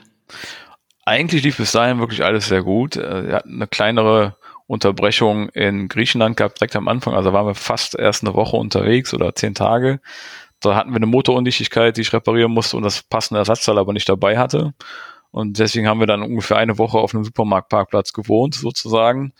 Ähm, das war natürlich erstmal auch nicht so spannend, aber es hätte uns auch schlechter treffen mhm. können, weil dort gab es halt alles, was wir brauchten. Der war bis 10 Uhr auf, der hatte Toiletten, der Strand eines nahen kleinen Örtchens, der war irgendwie nur 15 Minuten zu Fuß entfernt. Dort gab es auch Duschen. Also wir waren eigentlich gut versorgt, mussten halt einfach nur auf dieses Ersatzteil warten und dann ging es auch weiter. Ja, und danach eigentlich seit dieser äh, Panne ganz am Anfang hatten wir eigentlich gar keine Probleme, bis später halt in Thailand. da kommen wir dann auf jeden Fall noch dazu. Ähm, gut, Kasachstan und dann war quasi die, die erste Entry nach, nach Russland, oder? Ja, dann sind wir nach Russland gefahren und man kann es sich gar nicht anders äh, ausmalen, als dass dann auch schon der erste Schnee fiel. Also direkt in der allerersten Nacht in Russland begann es. Ja, wirklich. Man stellt es sich so vor, es ist irgendwie September. Das war so äh, Mitte, Ende September war das, ähm, als, als wir dann in Russland reinfuhren und direkt die erste Nacht waren es dann um die ein, zwei Grad, ist viel Schnee. Morgens war der Major weiß von Schnee bedeckt und das war uns der erste Warnschuss quasi, dass wir wussten, okay, also wenn wir die Mongolei noch einigermaßen sicher durchqueren wollen, ähm, dann wird es echt Zeit. Wir müssen uns beeilen, weil wenn in der Mongolei, die haben halt keine Jahreszeiten wie wir. Also der Winter kommt nicht langsam, sondern der Winter kommt mit einem Schlag. Die Temperaturen fallen dann wirklich innerhalb von einer Woche dramatisch und dann fängt es auch dramatisch an zu schneiden unter. Und dann ist es natürlich unglaublich schwierig, auf diesen sowieso nicht wirklich vorhandenen Straßen äh, sich durch dieses Land zu bewegen. Ähm, war, dir, war dir denn in Russland eigentlich viele unterwegs oder war das nur so, so quasi der, der Durchweg in die Mongolei? Nee, leider, leider, leider, leider muss ich sagen, war es wirklich nur dann ähm, ein kurzer Haken. Ich meine, es waren auch fast 1000 Kilometer, aber ähm, das ist halt für Russland gar nichts, wenn man sich das mhm. auf der Karte anschaut. Also wir haben einen, so einen Haken geschlagen, weil halt Kasachstan nicht an die Mongolei grenzt, sondern da ist halt so ein Zipfelchen Russland und China dazwischen. Deswegen sind wir halt dort hoch und haben halt dann eine Runde gedreht durch das äh, Altaigebirge, was wirklich traumhaft schön war und dadurch, dass es halt auch Nachsaison war, war da überhaupt nichts los. Sonst äh, nutzen halt auch die Russen gerne diese Gegend für ihre Urlaube. Aber wir haben Russland als ein sehr spannendes Land erlebt. Die Menschen sehr, ähm, sehr zurückhaltend, aber wenn man sie halt anspricht oder um Hilfe bittet oder Fragen hat, unglaublich hilfsbereit. Da werden halt Leute angerufen, die dann Englisch sprechen oder es fährt jemand voraus oder ja, es ist einfach, oder ja, also sie sind einfach unglaublich bemüht, einem zu helfen. Noch mhm. dann, man merkt, die kennen halt auch dort nicht so viele Leute, die mit einem Auto von Europa dorthin kommen. Also man wird neugierig beäugt. Aber es war wirklich eine ganz tolle Erfahrung. Und wir haben uns eigentlich geschworen, dass wir eines Tages dorthin nochmal zurückfahren. Ja, ja das, ähm, war, war eh noch eine Frage, die ich hatte. Ich meine, so, man die, die Leute sehen ja vielleicht oder erkennen dein Nummernschild dann nicht vielleicht als deutsches Nummernschild, aber es ist ja schon offensichtlich, dass, dass du von nicht, nicht aus der Gegend kommst. Ne? Ähm, wird ja, man da klar. oft, oft irgendwie angesprochen? Ähm, kommt man dann auch ähm, dadurch einfach viel ins Gespräch mit, ja, mit Locals? Ja, also in dem Moment, wo du anhältst, ähm, also eine witzige Situation war zum Beispiel, da waren wir in Banaul in Russland auf einer Bank oder eigentlich auf einem Bahnhof, wo ein ATM stehen sollte und dort lief eine Frau umher und die erkannte dann uns oder ich weiß gar nicht, woran sie es erkannte, dass wir Deutsche sind Jedenfalls war sie wohl Deutschlehrerin und sprach uns auf Deutsch an und war total aus dem Häuschen, was wir denn jetzt da in Sibirien machen würden und dass wir uns Russland angucken, das wäre unglaublich. Und also ja, man kommt schon in Kontakt, äh, auch durch das Auto natürlich, weil das Kennzeichen ähm, sofort auffällt, dass es nicht von dort ist. Und das Auto an sich halt ist halt ein sehr altes Auto, ein sehr kantiges Auto, sehr untypisches Auto, was man halt auch nicht kennt. Das fällt auch nochmal irgendwie auf im Straßenverkehr. Wobei das D halt sehr gerne missgedeutet wird für Dänemark. Also wir, wir waren, ja? wurden immer noch Dänemark gesteckt, gesteckt, weil halt nur Deutschland im Deutschen Deutschland heißt und das ist halt Germany. Ja. Und ähm, ja, oder Alemann. Also ein A oder ein, oder ein G würde wahrscheinlich eher auf Deutschland deuten als D für Deutschland. das stimmt, also das habe ich mich eh schon, schon öfter gefragt, diese EU-Kennzeichen. Auch Spanien hat ja ein E dran für, für España, ja, ja. Ähm, was, was irgendwie, ja, also man würde ja eigentlich erwarten, dass es ja irgendwie internationaler erkennbar ist, aber er stimmt schon mit dem D für Deutschland ist, ja, aus, außer in Deutsch selbst ist es ja eigentlich immer, müsste es ein G sein. Ne? Ja, eigentlich schon. Ähm, aber ihr musstet auch, also ich, ich, die, diese, diese Vorstellung, so ein Auto einfach um die ganze Welt zu fahren, das ist immer noch irgendwie ähm, schwierig für, für mich so in meinen Kopf reinzubekommen. Aber ihr habt dann, also das deutsche Nummernschild bleibt auch einfach die ganze Zeit dran oder hat man dann irgendwann, muss man sich ein russisches Nummernschild holen oder was weiß ich? Also es gibt tatsächlich Länder, wo du das Fahrzeug in dem Land nochmal registrieren musst. Ich glaube, mhm. wenn du nach China reinfahren würdest, kriegst du dort chinesische Kennzeichen, aber auf unserer Route, so wie wir jetzt gefahren sind, war es tatsächlich das Einzige, was wir hatten. Also wir hatten immer deutsche Kennzeichen drauf. Okay. Ja. Dann bist du wahrscheinlich dann, ja, also je weiter du nach Osten kommst, wahrscheinlich auch dann das einzige Auto vielleicht im gesamten Land mit einem deutschen Kennzeichen. Also, das ist gut möglich, ja, das würde ich auch so sehen. ähm, Und dann, ja, ähm, Sibirien und als nächstes dann eben die, die Mongolei, was, was ja euer Ziel war. Ne? Welchen, welchen Monat haben wir aktuell? Ja, da sind wir dann schon Anfang Oktober tatsächlich. Es war das erste Oktoberwochenende, als wir in die Mongolei eingereist sind. Und ähm, da war es schon relativ kalt. Also es war so um die zwei, drei Grad. Es ging ein steifer Wind. Also man konnte sich nicht so wirklich gut draußen aufhalten. Es war sehr, sehr schnell, sehr ungemütlich. Wir haben uns dann schnell auf einem Markt noch so einen dicken Filzteppich gekauft im Auto, um ihn ins Auto zu legen, damit so ein bisschen, obwohl er isoliert ist, gut isoliert ist auch, aber um noch so ein bisschen dieses, diese Fußkälte rauszunehmen, wenn wir drin sind. Und ähm, ja, haben uns dann nach ähm, Olji begeben. Das ist ein kleines Städtchen, noch ganz im, im Osten der Mongolei. Und dort findet immer am 1. Oktoberwochenende das ähm, Adlerfestival statt. Deswegen weiß ich auch noch so gut, dass das erste Oktoberwochenende war. Und dort gibt es halt ein, ein Volk, was in den Bergen lebt, die Berkutschis, und die veranstalten dann dort einen Wettkampf, wer der beste Adlerjäger ist. Das heißt, die reiten zu Pferde und tragen einen Stein, ausgewachsenen Steinadler auf ihrem Arm und müssen mit diesem, in diesem Dreiergespann quasi verschiedene Geschicklichkeitsdisziplinen durchlaufen. Also da werden halt Jagdszenen nachgestellt oder simuliert, wo der Adler halt ein Stück Fleisch greifen muss im vollen Galopp oder und das war natürlich unglaublich spannend. Ähm, da werden halt neben diesen neben dieser Geschicklichkeit werden dort halt auch andere Disziplinen gekürt, wie halt äh, traditionelle Kleidung und so weiter und so weiter. Und mittlerweile ist das halt auch natürlich ein touristischer Event. Die Leute kommen halt extra deswegen dorthin, um sich das anzuschauen. Und wir hatten halt so ein bisschen Glück, dass wir zur richtigen Zeit am richtigen Ort waren und haben dem halt beigewohnt. Aber wie gesagt, man konnte eigentlich gar nicht so wirklich lange draußen sein und da zugucken, weil es war un, es war wirklich richtig fies kalt. Der Wind, der dort ging, so zwischen den Bergen hindurchpfiff, das war schon knackig. Ähm, wie war das, wenn ihr nachts im, im Auto geschlafen habt? Wie, wie kalt wurde es da? Also normalerweise, also das Auto hat eine Standheizung und ähm, wir haben halt gute Schlafsäcke. Das heißt, in der Regel hatten wir die Standheizung gar nicht an. Auch nicht in jener Nacht, als ich, als es halt auf knapp minus 20 Grad runterging und ich morgens halt aufwachte und merkte, dass mein Atem halt im Auto sichtbar war. Und ich, mein nächster Blick ging halt aufs Außenthermometer und das zeigte dann morgens um, ich glaube, 9 Uhr war es noch minus 16 Grad an. Mhm. Und also das gesamte Wasser war im Auto gefroren. Wir hatten nämlich an, der, an dem Abend keine, keine Standheizung angemacht was ich dann natürlich sofort nachholte, damit es einigermaßen erträglich ist, um aus dem Schlafsack zu krabbeln. Und ähm, das war dann schon so ein bisschen schockierend. Also wir haben zwei, zweieinhalb Stunden gebraucht, um das Fahrzeug abfahrbereit zu bekommen, weil er natürlich bei diesen krassen Minustemperaturen noch gar nicht mehr so richtig anspringen wollte. Und ähm, ja, dann war halt so ein bisschen das Umdenken angesagt. Was machen wir denn jetzt überhaupt? Wollen wir das Risiko eingehen, dass es noch kälter wird oder war das jetzt nur so eine Welle und es wird jetzt wieder mhm. besser? Mhm. Oder wollen wir wirklich sagen, nee, das müssen wir jetzt an der Stelle dann irgendwo ein bisschen abbrechen hier und ähm, unsere Weiterreise organisieren? Ja, also ich, ich ähm, als, als ich im, wann war das war Ende, nee, es war sogar Anfang März, als ich in, in Kasachstan war und äh, minus 25 Grad erlebt hatte. Ja. Ähm, letztes Jahr, das ist schon, schon, ja, teilweise Heftig. richtig ex, extrem. Ja. Ähm, und dann, da, da war die immer, immer noch irgendwo so im, im Westen der Mongolei, als das da dann so kalt wurde? Ja, wir waren schon auf dem Weg nach Ulaanbaatar und ich glaube, mhm. also Ulaanbaatar ist die Hauptstadt der Mongolei und die ist von dort, von Olji, ist, ich glaube, es sind ungefähr 11, 1200 Kilometer, die wir gefahren, die Route, die wir gewählt hatten, um dorthin zu fahren.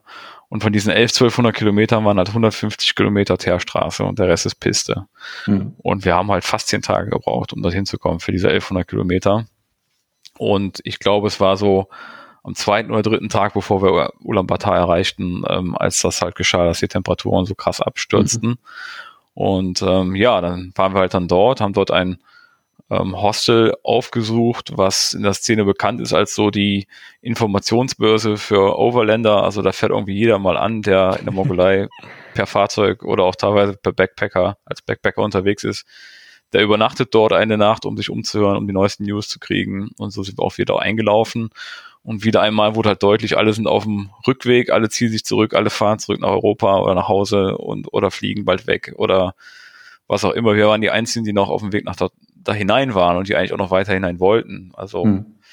ja, das war schon bitter dann zu sagen, okay, die, also den, den südlichen Teil, den müssen wir, Wüste Gobi zum Beispiel, die hätte ich sehr, sehr gern gesehen. Hm das müssen wir verschieben, das müssen wir vertagen, lass uns lieber schauen, dass wir jetzt von hier wegkommen, zumal wir ja auch noch gar nicht richtig wussten, wie wir denn von dort wegkommen und wann es denn sein würde, weil du es halt im Vorfeld gar nicht organisieren kannst, denn die, wir haben halt einfach Speditionen angeschrieben, die in der Hauptstadt sitzen und denen halt unseren Plan erzählt auf Englisch und wir haben gar keine Antwort bekommen. Also die nehmen dich auch, glaube ich, gar nicht ernst, wenn du denen mhm. sagst, ja, wir sind im Weg, auf dem Auto, auf dem Weg von Deutschland in die Mongolei und wollen dann irgendwie von dort wieder weg, hatten ja auch gar keinen richtigen Plan, wie das denn dort funktioniert. Und somit blieb uns halt nichts anderes übrig, als dann dort wirklich Klinken zu putzen und von Spedition zu Spedition zu latschen und zu fahren mit dem Taxi oder mit dem Auto und dann vorstellig zu werden. Und dann ging es auch. Also wir haben dann innerhalb einer Woche haben wir dann diese Passage tatsächlich organisieren können.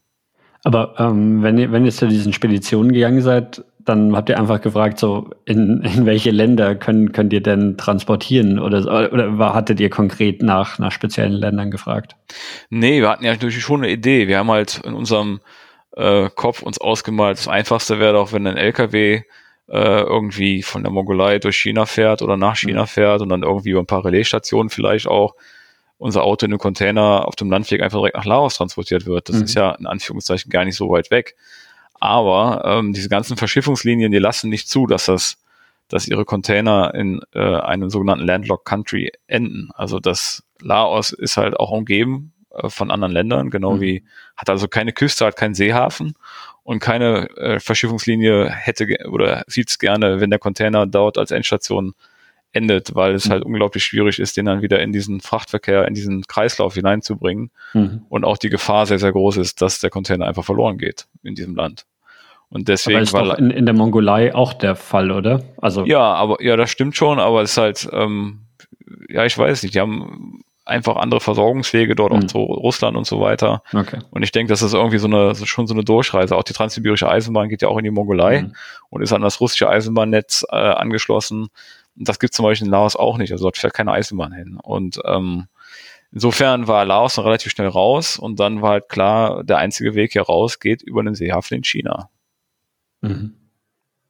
Ja, und da mussten wir halt dann ähm, uns auf einen Zielhafen einigen und da hatten wir halt zuerst Thailand anvisiert und ähm, unser Auto war halt dann irgendwann auch auf dem Weg nach Thailand im Container und als es dann auf dem Weg war, stellte sich raus, dass fremde Autos, also mit fremden Zulassungen, also nicht in Thailand registrierte Fahrzeuge, auch nicht in Thailand auf den Zoll kommen. Also wir konnten unser mhm. Auto dort auf dem Seeweg nicht legal auf die Straße bringen.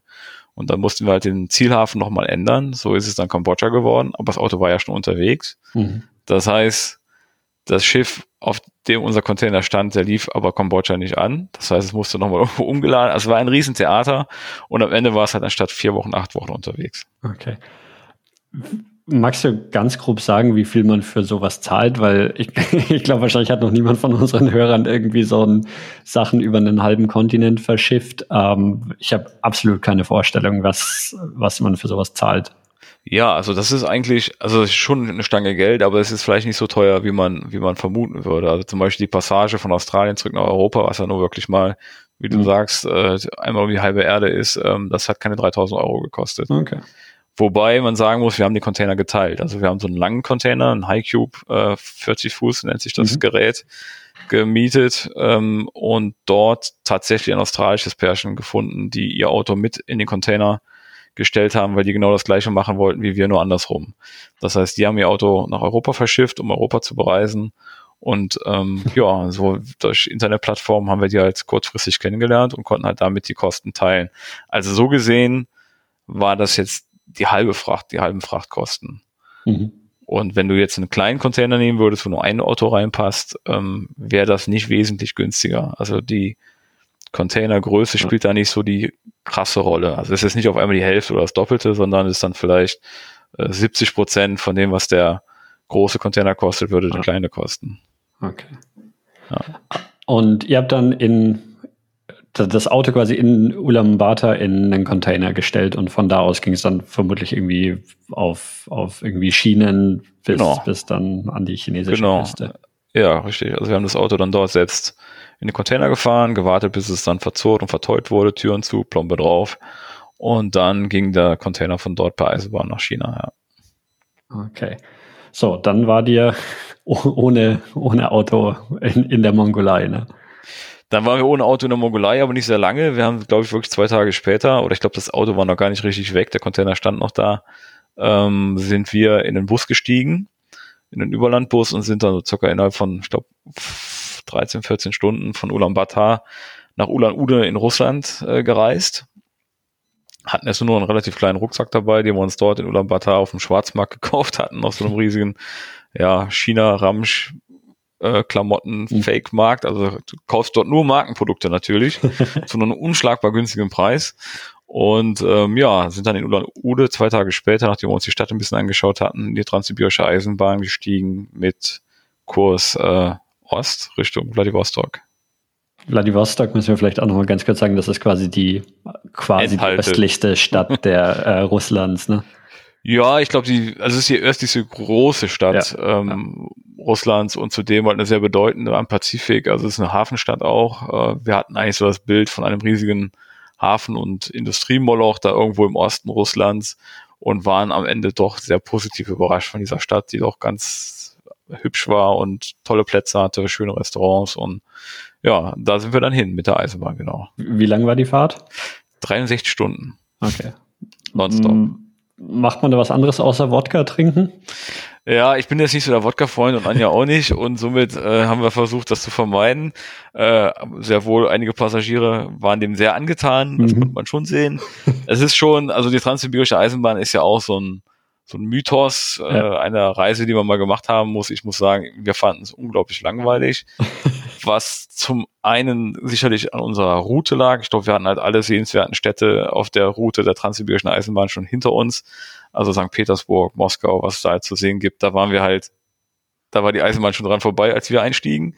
Und danach kommen halt wirklich nur noch Kleinstädte eigentlich. Das ist der Ulan-Ude, ist die letzte richtig größere Stadt da nochmal am Baikalsee. Und weiter östlich kommen nur noch kleinere Städte, die wahrscheinlich auch kein mhm. Mensch kennt. Und dort könntest du natürlich aussteigen und die Reise unterbrechen, um da ein bisschen rumzulaufen. Ähm, haben wir aber nicht gemacht. Das heißt, wir saßen wirklich stumpf 63 Stunden im Zug oder 64, spielt am Ende auch keine Rolle mehr. Mhm. Und ähm, in einem Viererabteil mit relativ bescheidenen Schlafmöglichkeiten und sind halt dann da durch diese endlose Tundra getingelt und mhm. der Blick aus dem Fenster ändert sich halt so gut wie gar nicht. Es ist halt da in der Region relativ flach und draußen gibt's halt nur monotonen äh, Fichten, Kiefern oder Birkenwald zu sehen. Mhm. Ja. Okay, und dann eben ähm, ja, Vladivostok er erreicht. Und von da aus, du hattest gesagt, seid ihr dann nach Südkorea, ne? Ja, dann waren wir dann in Südkorea und waren auch ganz froh, weil natürlich war es in Russland auch schon relativ kalt. Und in Südkorea war es zumindest noch ein Tick wärmer. Es liegt halt dann schon noch ein Stückchen südlicher, obwohl es halt nicht so richtig Südostasien ist, wo man denkt, oh, da ist es jetzt immer heiß. Also die kriegen auch schon Winter und Frost in Südkorea. Aber als wir dort waren, war es wohl auch ungewöhnlich mild zu dieser Jahreszeit. Das sagten uns die Leute. Also eigentlich wäre es auch dort kälter normalerweise. Ja, und da waren wir natürlich schon ganz froh, dass wir dann da nochmal hemdsärmlich rumlaufen konnten oder mit einer leichten Jacke und sind halt dann dort mit Eisenbahn und Daumentaxi ähm, Richtung, weiter Richtung Süden getingelt, um dann von Busan aus nach Vietnam zu fliegen. Ähm, ich meine, Südkorea ist wahrscheinlich selber auch nochmal eine super spannende Geschichte, aber ähm, es liegen noch einige Länder vor uns, deswegen ja, würde ich auch vorschlagen, dass, dass wir mal so ein bisschen nach ähm, Südostasien dann ähm, kommen und dann auch irgendwann zur Wiedervereinigung mit, mit, eurem, mit eurem Auto. Ne? Ja, genau. Ja, also Vietnam ist, also war für uns auch ein großartiges Land. Also wirklich, also Südkorea war für uns eigentlich gar nicht mal so spannend. Es ist halt mhm. sehr, sehr westlich und Vietnam ist halt schon irgendwie, ähm, ja, es ist halt pulsierendes Leben. Natürlich auch ja. diese Geschichte des Vietnamkrieges, die natürlich immer noch spürbar ist. Wenn man mit den Leuten spricht oder in die Museen geht und sich mit dem Thema beschäftigt, dann ist das auch nochmal ein Aspekt des Landes, der ähm, ganz viel ja, Informationen und Erlebnisse bereithält, mit denen man sich auseinandersetzen kann und sehr, sehr viel lernen kann natürlich. Und darüber hinaus natürlich auch skurrile Küche. Dort kann man ja auch ganz äh, krasse Sachen essen, die man bei uns halt gar nicht kennt, was wir auch nicht immer gemacht haben, aber einfach das mal zu sehen, dass es dort Schlangen, Ratten, Schildkröten, mhm. Fledermäuse, Insekten, ähm, teilweise auch Hunde auf dem Markt ähm, zu, zu kaufen gibt oder halt auch schon fertig geröstet auf dem Grill liegen. Das war natürlich auch für uns äh, sehr spannend. Was haben wir mit großen Augen betrachtet. Ja, und auch dort zu reisen ist relativ einfach, weil halt ähm, viele der Städte halt auf diese Backpacker-Infrastruktur äh, eingerichtet sind. Also Hanoi, da gibt es halt unglaublich viele Hostels, ähm, mhm. die auch alle sehr sauber und sehr günstig sind. Wir sind halt meistens in einem, in einem Schlafsaal abgestiegen, was natürlich auch noch mal ein bisschen speziell ist, wenn du dann da mit zwölf anderen in so einem Raum liegst. Aber da gewöhnt man sich dran und wir wollten halt natürlich unsere Reisekasse schon.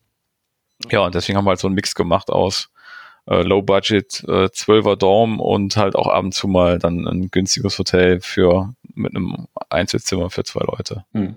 Und da seid ihr dann so von, von Hanoi Richtung, Richtung Süden und sind da, seid dann im Süden irgendwo Richtung Kambodscha rein, oder?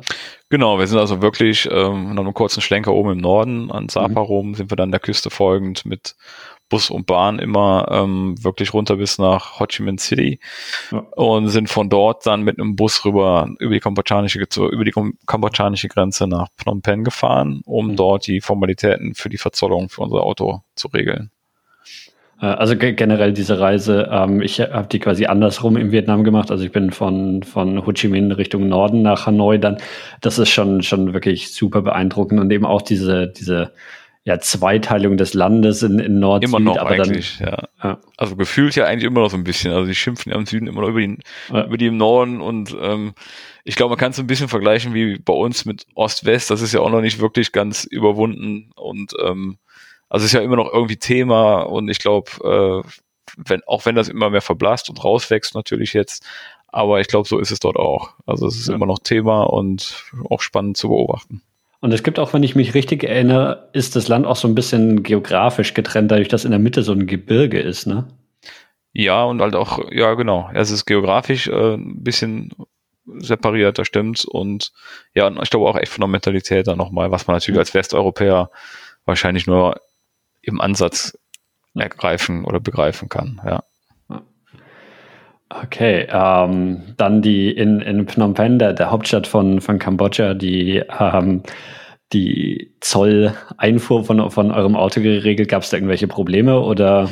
Ähm? Naja, die haben da so ein ziemlich in meinem Sinne beknacktes Gesetz, dass du nämlich das Auto quasi in der Hauptstadt anmelden musst, aber nicht mit dem mhm. Auto reinfahren kannst. Also du kannst es nicht. Also in unserem Fall war es ja relativ einfach, weil unser Auto ja an einem Hafen ankam und wir eh auf separatem Weg ins Land einreisten. Aber wenn du jetzt mit dem Auto ins Land einreisen wollen würdest und würdest in dem Auto sitzen, zum Beispiel von Vietnam oder von Laos aus, müsstest du das Auto an der Grenze stehen lassen, müsstest erst irgendwie anders in die Hauptstadt reisen, um dann dort irgendein Papier auszufüllen, um dann zurück zur Grenze zu fahren und dann rein zu dürfen. Warum es mhm. dieses Papier nicht an der Grenze gibt? Keine Ahnung. Aber so mussten wir das halt machen. Ähm, ja. Wir mussten also erst in die Hauptstadt und sind dann nach Chinook-Will gefahren. Das ist halt dann am die Hafenstadt, wo der, wo der Major ankam, um unser Auto dann dort ähm, aus dem Container zu entpacken. Mhm. Na gut, ich meine, für, für euch lag Phnom Penh ja eh auf dem Weg quasi, ne, weil, weil ihr von, ja, von Vietnam ausgekommen seid. Genau, für uns war es eh eine, äh, eine Verbindung, die nicht, auch gar nicht anders machbar gewesen wäre. Also das ist, Phnom Penh ist halt dann da schon der Knotenpunkt für alle Verbindungen im Land und es wäre eh über Phnom Penh, Phnom Penh gegangen, ja. Wie, wie ist der Moment, wenn man nach dann zwei Monaten, ähm, wo man das Auto in einem Container hatte, den man nicht gesehen hatte, irgendwann den Container wieder öffnet und hofft, dass das Auto noch drin ist? Ja, man hat natürlich auch so, so gewisse Ängste. Ne? Gab es vielleicht Schimmel? Ich meine, da ist ja keine Luftzirkulation im Auto. Und wenn du das jetzt irgendwie irgendwie feucht oder nass irgendwas eingepackt hast, ob das dann vielleicht angefangen hat zu stinken und zu schimmeln leben die Batterien noch, haben die das verkraftet? Oder hat irgendein kleiner Verbraucher die leer gesaugt und das Auto springt gar nicht mehr an? Oder aber für uns war alles gut. Also wir haben den Container dann, äh, der wurde dann, die Blombe wurde durchtrennt, die Türen gingen auf und wir sind direkt rein und haben uns das alles angeguckt und haben den Motor gestartet, der sprang auch sofort an und dann sind wir rausgefahren und waren natürlich total glücklich, dass wir endlich wieder selbstbestimmt und fern dieser, ähm, ich sag mal, Touristenspülmaschinerie, sage ich immer, weil letzten Endes als Backpack-Tourist bist du ja auf die Infrastruktur des Landes angewiesen ja. und es ist unglaublich aufwendig, wenn du jeden, also links und rechts des Weges was anderes sehen möchtest als das, was halt, auf das diese Infrastruktur halt ausgerichtet ist und ähm, ja, da, da aus diesem Strom konnten wir halt jetzt wieder raustreten und endlich zurück ins Auto, um dann wieder unsere eigenen Wege zu suchen. Ja. Ja, vor, vor allem wahrscheinlich in, in Thailand ist ja auch die, die ganze Backpacker Kultur wahrscheinlich mit am, am verbreitetsten, ne? was, was ja. einerseits natürlich cool ist, weil es die Infrastruktur gibt, wenn man sie braucht. Ja, klar, aber sicher. dann hattet ihr jetzt eben die, die Chance vielleicht auch, auch was, oder habt ihr in Thailand was, was gesehen, was du jetzt sagst, Ähm, also gerade so, so diese Route von, von Bangkok nach, nach Süden runter ist, ist ja schon auch, auch relativ beliebt, glaube ich, bei, bei Backpackern. Ja. Gab es irgendwas, was, was ihr so erleben konntet, was, was du jetzt sagen würdest, wäre als Backpacker schwierig möglich gewesen? Also ich glaube, wie du schon sagst, Thailand ist halt unglaublich gut erschlossen, was, was mhm. diese Infrastruktur für, für die Touristen angeht. Es gibt gute Busverbindungen, es gibt schnelle Busverbindungen, es gibt äh, ja auch Inlandsflüge teilweise, die sehr, sehr günstig sind. Ähm, also ich glaube, dass das dort gar nicht so ein Riesenvorteil war, das auch, also in Thailand selber jetzt speziell, gar nicht so ein Riesenvorteil. In Laos schon eher, ähm, aber in Thailand selber glaube ich eher nicht. Wir waren bestimmt in ein paar Ecken, wo kein Tourist hinfährt, aber was jetzt auch nicht so mega sehenswert war, so man jetzt sagen würde, oh, da, da hast du jetzt als Backpacker echt was verpasst. Also das, glaube ich, haben wir jetzt in hm. Thailand so nicht erlebt, nee. Aber in Thailand, wenn ich mich richtig erinnere, hattet ihr dann eine größere Panne, oder? Naja, also wir hatten in Thailand kapitalen Motorschaden, also mit allem Zip und Zap. Also das kündigte sich halt irgendwann an, dass der so ein bisschen Startprobleme hatte morgens. Und ich habe ja, wie gesagt, da auch ein bisschen Ahnung und Erfahrung und ähm, meine Ohren fahren halt immer mit, wenn ich den Motor starte. Also ich bin da immer recht sensibel, wenn sich da irgendwas verändert an der Geräuschkulisse. Und so war das halt auch dort. Und dann nach einiger Recherche kam halt raus, dass der Motor wirklich äh, einen weg hat durch ein Überhitzungsproblem, was wir nicht früh genug erkannt hatten.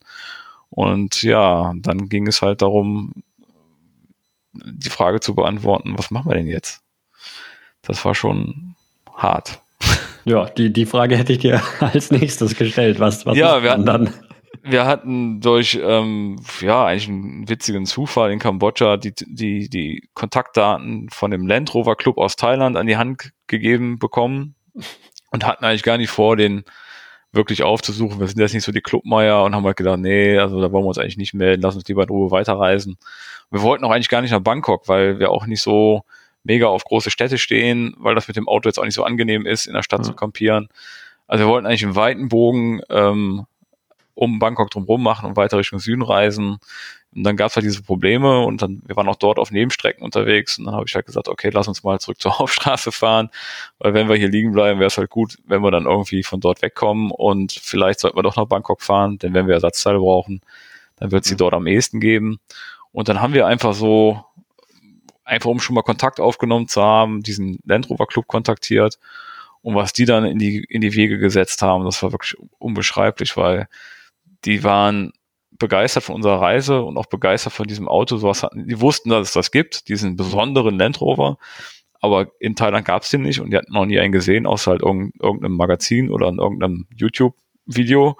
Und als es dann rauskam, wir sind mit so einem Auto in Thailand unterwegs und sind den ganzen Weg von Deutschland aus bis dorthin gefahren oder halt im größten Teil, äh, waren die total begeistert und haben uns halt, ähm, die haben uns Ersatzteile gebracht, die haben für uns eine Werkstatt gefunden, wo wir schreiben, schrauben konnten wir haben dann am Ende drei Wochen in dieser Werkstatt tatsächlich gewohnt im Auto, während ich halt den Motor ausgebaut habe.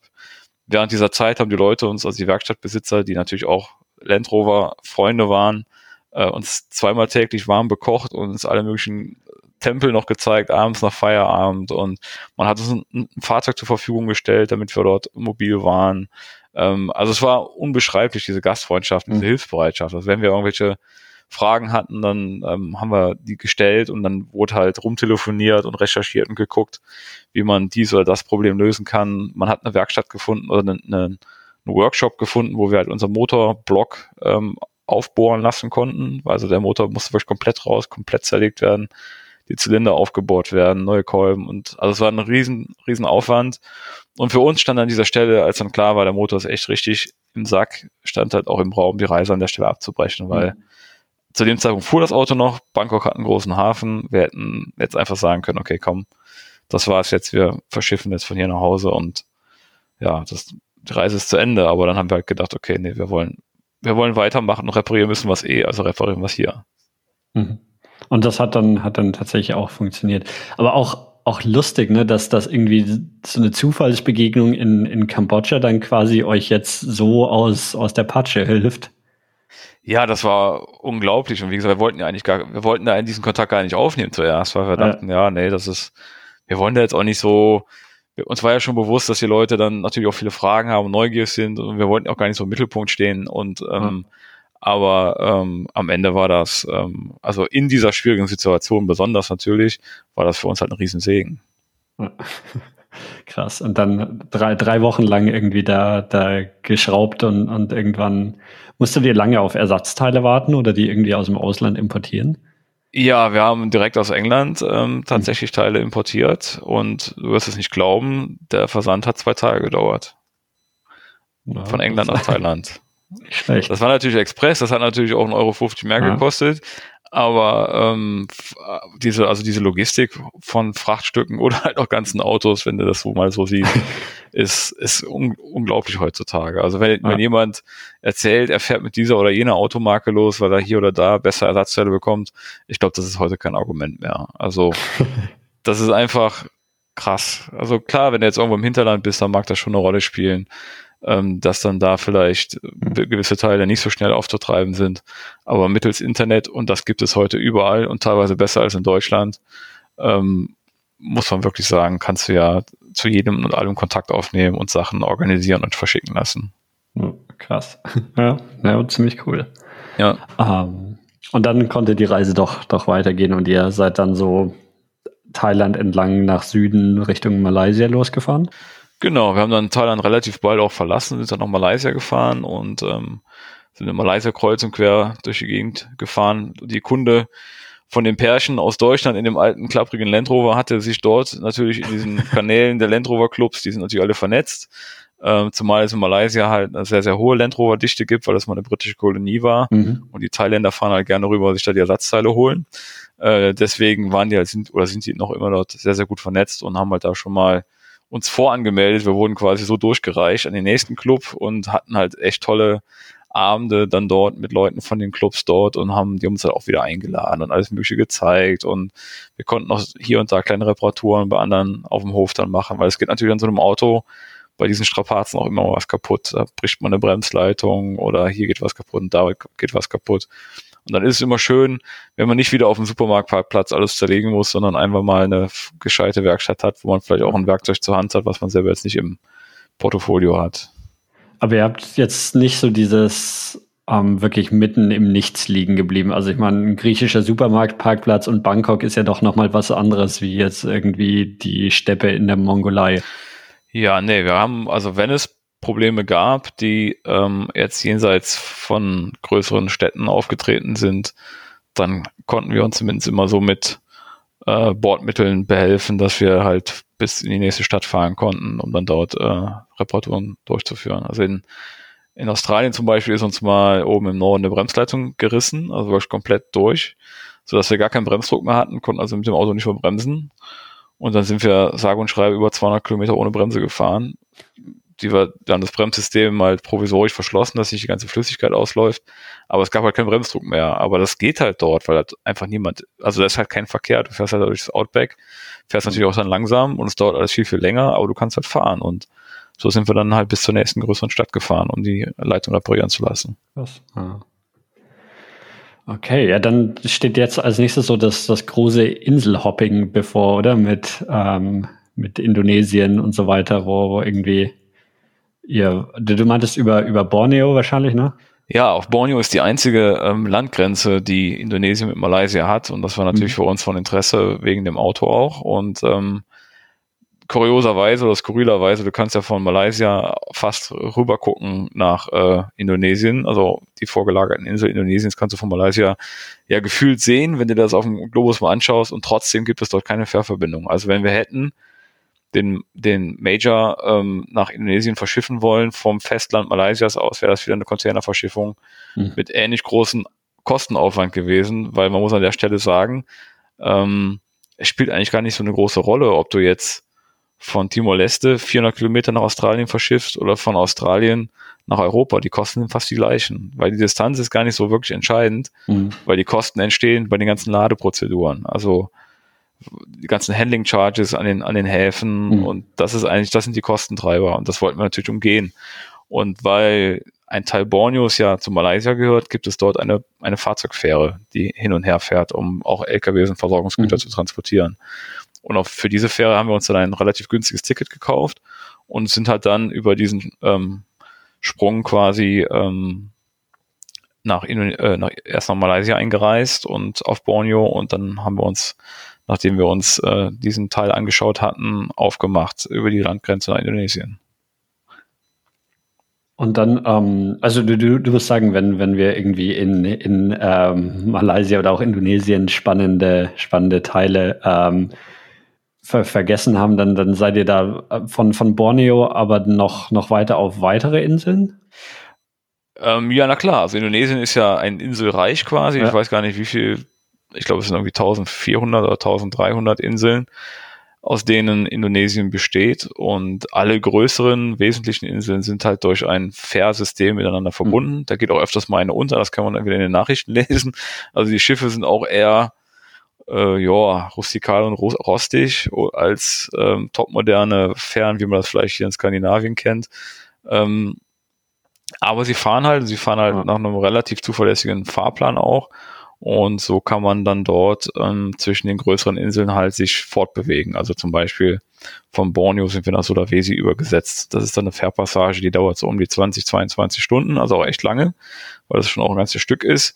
Und dort ist man dann auf dem Schiff mit Hühnern, Schweinen in Käfigen, ähm, trocken, stinkenden Trockenfisch auf Paletten und halt jede Menge Leute, die auch zu Fuß reisen oder mit Mopeds oder mit kleinen LKWs und ja, ist halt mittendrin in dem Geschehen der Locals und da sieht man also keinen anderen Touristen. Habt, oder kann man da im Auto schlafen oder schläft man ja. da in der Kabine?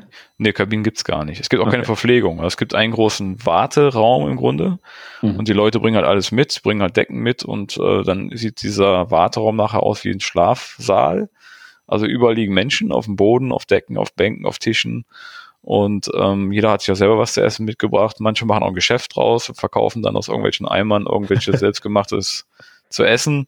Und wir waren halt natürlich total ähm, happy, dass wir da auf unseren Major zurückgreifen konnten und in unserem Bett schlafen konnten und selber auch an Bord kochen konnten dann. Ja, ja. ja krass. Ähm, als nächstes Land auf der Liste kommt dann Timor-Leste oder? Ja, also Timor-Leste liegt auf der Insel Timor. Das ist also mhm. eine Insel, die auch zweigeteilt ist, also zur Hälfte zu Indonesien gehört und zur anderen Hälfte halt ähm, als Timor-Leste ist. Also das ist ein kleiner, wirklich winziger Staat, der ehemals eine portugiesische Kolonie war und der portugiesische Einfluss ist dort auch heute noch gut spürbar.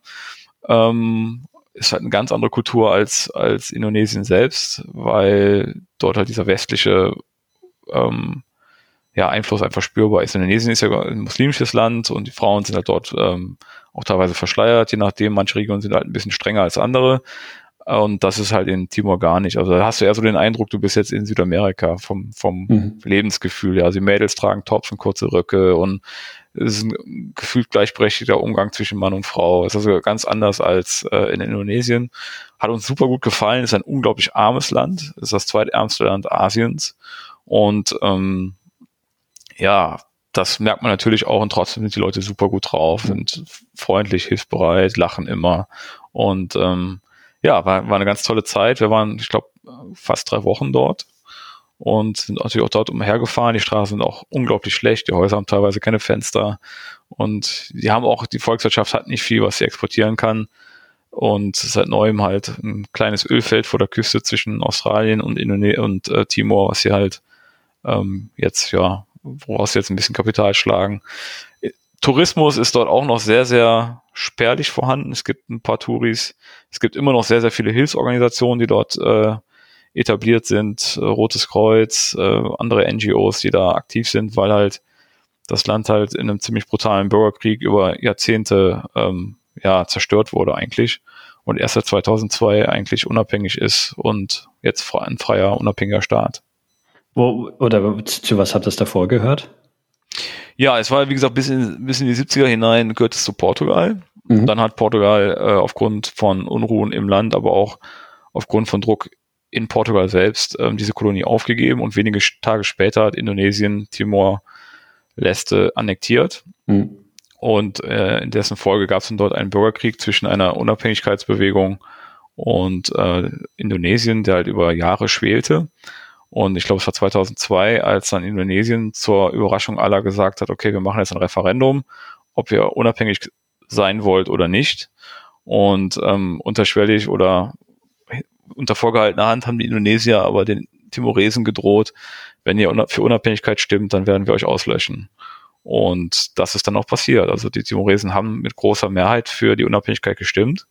Und danach haben die, hat Indonesien dort, ähm, ja, also aus meiner Sicht, ich weiß nicht, wie man das politisch korrekt umschreibt, aber eigentlich war das ein Völkermord, was die da gemacht haben. Also sie haben wirklich offenbar versucht, dieses Land auszulöschen, haben die Leute getötet, haben Ortschaften niedergebrannt und ähm, das führte dann zu einem Blauhelm-Einsatz der UNO, der dann dort äh, für, also zum Ende des Blutvergießens beigetragen hat. Ich glaube, die Australier waren die ersten, die dort waren, weil die halt quasi vor der Tür sitzen und dort kannst du natürlich auch mit Leuten sprechen, die genauso alt sind wie ich und die halt dort in Feuergefechten Freunde verloren haben, selber gekämpft haben, die fast verhungert wären in dieser Zeit. Und das ist schon sehr, sehr eindrücklich natürlich. Mhm. Das geht wirklich nah. Ist die, ähm, also ich, ich weiß nicht, wie, wie gut du über, über diese ganze Sache Bescheid weißt, aber was mich interessieren würde, ist, also es ist ja diese ganze Insel heißt Timor und dann gibt es eben diesen, diesen ähm, Teil davon, diesen östlichen Teil, der dann Timor-Leste heißt. Was genau. Und auch nur dieser Teil war die portugiesische Kolonie oder war die gesamte Richtig. Insel die Nee, nee, nur dieser Teil war die, war die portugiesische Kolonie. Es gibt noch eine ganz kleine Exklave, die auch zu Timor-Leste gehört. Also es gibt einen kleinen Teil, der nicht an diese Hauptmasse des Staates angegliedert ist, also mhm. noch wie so eine Insel, die noch im, im, in indonesischem Gebiet auf der gleichen Insel liegt. Dort sind wir aber nicht gewesen, das ist auch wirklich äh, winzig, ähm, aber nur Timor-Leste, also das Staatsgebiet von Timor-Leste heute gehörte äh, damals zu Portugal, ja. Ja, ja ist auf, auf jeden Fall super spannend, ne? weil so, so ein Land, wo wahrscheinlich die viele Leute noch nicht mal den Namen des, des Landes überhaupt ge, gehört haben. Ich muss ja ehrlich sein, wir hatten ihn vorher auch nicht gehört und halt auf, während der Recherche auf unserer Route und wie, ja. also wie nah kann man in Australien ranfahren und dann kamen wir auf diese Insel Timor und dann haben wir gesehen, okay, das ist irgendwie zweigeteilt, was ist denn der eine mhm. Teil, was ist der andere Teil? Und dann wurde halt klar, okay, das ist echt ein eigener Staat. Das war uns auch zuerst nicht so klar ja. offen gestanden. Ja. Und ähm, umso mehr waren wir halt eigentlich begeistert am Ende von diesem, von diesem winzigen Land, von den Leuten dort und ja, von dieser auch Ursprünglichkeit noch, das halt ne, nicht vom Tourismus äh, versaut und oder ausgebeutet, sondern ja, die Leute sind dort im, im Begriff, sich was aufzubauen und man ist halt Zeuge, man ist dort und kann daran teilhaben, kann das sehen und beobachten. Ja, und eigentlich ist es ja, also man, ich könnte mir schon vorstellen, dass das touristisch interessant sein könnte, ne? Eben dadurch, dass es so sowohl irgendwie von von Australien und so er, erreichbar ist, als auch eben jetzt so so ähm, Java und und andere ähm, Inseln, die die schon deutlich touristischer erschlossen sind. Also so Potenzial wäre wahrscheinlich schon da, dass das in Zukunft ähm, auch, auch irgendwie mehr erschlossen wird. Und wenn, wenn du sagst, dass es eben auch, auch eine wirklich sehenswerte Insel ist, dann, dann ja, also wir haben ein deutsches Pärchen getroffen, die tatsächlich drei Wochen dort Urlaub gemacht haben. Und ähm, wir waren zuerst überrascht, dass sie sich wirklich drei Wochen nur für Timor-Leste Zeit genommen haben, weil mhm. viele, die dort hinkommen, also wenn dort jemand hinkommt, machen das halt viele so im Rahmen einer Rundreise. Das heißt, ja. die die tingeln halt so die indonesischen Inseln ab, meinetwegen, von Bali nach äh, Java und halt fliegen halt dann, dann auch mal nach, in, äh, nach, nach Timor und Timor-Leste halt und bleiben halt dann dort ähm, drei, vier Tage oder eine Woche meinetwegen und fliegen dann wieder zurück. Aber die waren halt, ich glaube, drei oder vier Wochen nur am Stück dort und wollten das halt wirklich intensiv aufnehmen und klar, so wirklich richtig krass viel zu sehen gibt's dort nicht, aber es ist halt einfach, ich glaube einfach das Flair und die Stimmung dort ist halt mhm. besonders. Die, also die Hauptstadt Dili, die ist sehr, sehr klein und äh, hat nicht den, den Style einer Hauptstadt, aber ähm, es ist trotzdem irgendwie besonders und ja, also ich würde auf jeden Fall sagen, es ist eine Reise wert. Okay, und das war dann das, das letzte Land, bevor ihr eure, euer, euer Zielland erreicht habt, oder? Ja, also in Timor-Leste ist Australien zum Greifen nah. Es sind wie ich eben schon mal eingangs sagte, irgendwie, ich glaube 350, 400 mhm. Kilometer Luftlinie zwischen den beiden Küsten und ähm, es gibt dort äh, eine Flugverbindung, die auch nicht so häufig ähm, verkehrt und ja, dort haben wir dann uns informiert, haben uns einen australischen Agenten besorgt, also einen Freight Broker nennt man das, also ein, ein ja, eine Firma, die sich mit der um die Fracht kümmert und die uns halt behilflich war mit den ganzen Zollformalitäten. Und es war halt klar, dass die Verschiffung nach Australien eher auf australischer Seite Probleme macht wie in, in Timor-Leste, weil dort ist halt die Bürokratie, hm. ja, sehr überschaubar. Also das war alles, die sind halt sowas nicht gewohnt. Ja. Und dann ist halt dieses internationale Auto, was irgendwie nach Australien geht. Na gut, da haben die an ihren Stempel da drunter geknallt und dann ging es auch schon los. Aber in Australien sah die Sache halt anders aus, zu dem wir halt wussten, dass Australien sehr, sehr krasse Quarantänebestimmungen hat. Also nicht erst jetzt seit Corona, sondern damals schon, mhm. äh, was die Einfuhr von Fahrzeugen und Gegenständen angeht, weil die halt einfach Angst haben vor sogenannten Bioinvasoren, dass du halt irgendwelche Bakterien, Viren mhm. oder Tiere anschleppst, die dann deren äh, isoliertes Ökosystem äh, beeinträchtigen. Und deswegen muss man halt das Auto, wenn du es denn mitnehmen möchtest, sehr, sehr gut putzen. Also die Australier verwenden den Terminus, äh, Terminus äh, like new, also wie neu soll es sein. Mhm. Was natürlich schwierig ist, wenn du so eine so einen ähm, Geländewagen über äh, fast 40.000 Kilometern durch ähm, Dreck, Wüsten, ähm, Monsun, Schlammpassagen im, Malai mhm. im malaiischen Dschungel äh, geprügelt hast, äh, kannst dir vorstellen, wenn das Auto von unten und überall aussieht. Also wir haben dann acht Tage am Stück zu zweit acht Stunden täglich das Auto geputzt. Oh, Innen wow. und außen. Alles ausgeräumt, die gesamte Ausrüstung muss sauber sein. Und mhm. ähm, ja, das war schon auch mal eine große Herausforderung. Ja gut, ich meine andererseits natürlich ähm, auch, auch schon verständlich, dass, dass Australien da relativ vorsichtig ist, dass ihnen da nicht irgendwie in, in ihr Ökosystem Sachen von, von woanders eingeschleppt werden, die dann verheerende Folgen haben können. Ja, die haben ja ihre Erfahrungen gemacht in der Vergangenheit. Ja. Früherin, wo sie dann Kanickel eingeführt haben, die sich dann massiv ausgebreitet haben, alles aufgefressen haben, weil sie keine Fressfeinde hatten und so. Also da haben die ihre Lektion gelernt und äh, da entsprechend hohe Hürden aufgestellt. Hm und dann auch, auch seit langer, also seit langer Zeit auf eure Reise seid ihr dann quasi wieder in westlich geprägte Bürokratie gekommen. Ne? Das war, ich weiß nicht, hast du da einen, einen, großen Unterschied erlebt? So, also jetzt so, so der, der ganze Bereich in Asien, seid ihr da viel mit, weiß ich nicht, Korruption und sowas in äh, Berührung gekommen?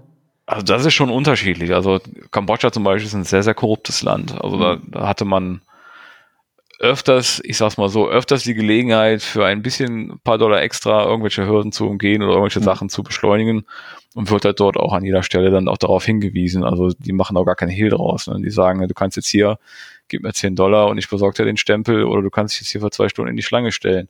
Was am Ende dann meistens auch nur 10 Minuten dauert, aber die machen halt dann daraus ein Geschäft und wir lehnen das halt ab. Wir bezahlen keine Schmiergelder, wenn irgendwie, wenn das irgendwie machbar ist oder wenn wir das umgehen können. Ja. Und ähm, Kambodscha war so das Land, wo es am krassesten war von allen.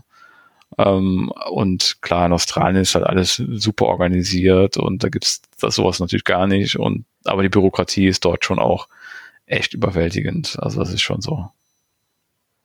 Um, ähm, wie, wie viel war der dann noch in, in Australien unterwegs? Wie lang? Da waren noch neun Monate in Australien. Okay. Sind, ähm, also wirklich, es ist ein Riesenland ja. und äh, wir sind dort fast noch mal knapp, ich glaube, 28.000 Kilometer nur in Australien gefahren. Okay, krass. Also es und, war, was du meintest davor, 40.000 Kilometer bis Australien und dann 28.000 in Australien. Genau, etwa. Mhm. Also ja, also wir hatten insgesamt eine Reisedistanz von ca. 70.000 Kilometern. Krass, okay. Ja. Ihr seid, ihr seid ganz im, im Norden in, in Darwin reingekommen. Ähm, genau. Wo, wo war die überall unterwegs in Australien? Wir haben uns dann erstmal im Norden die Nationalparks angeschaut, die da oben sind. Das ist mhm. der Kakadu National Park, auch unglaublich sehenswert. Also Aborigine-Malereien, die äh, zehn, ja, Zehntausende alt sind, äh, also wirklich sehr, sehr beeindruckend, tolle Landschaften.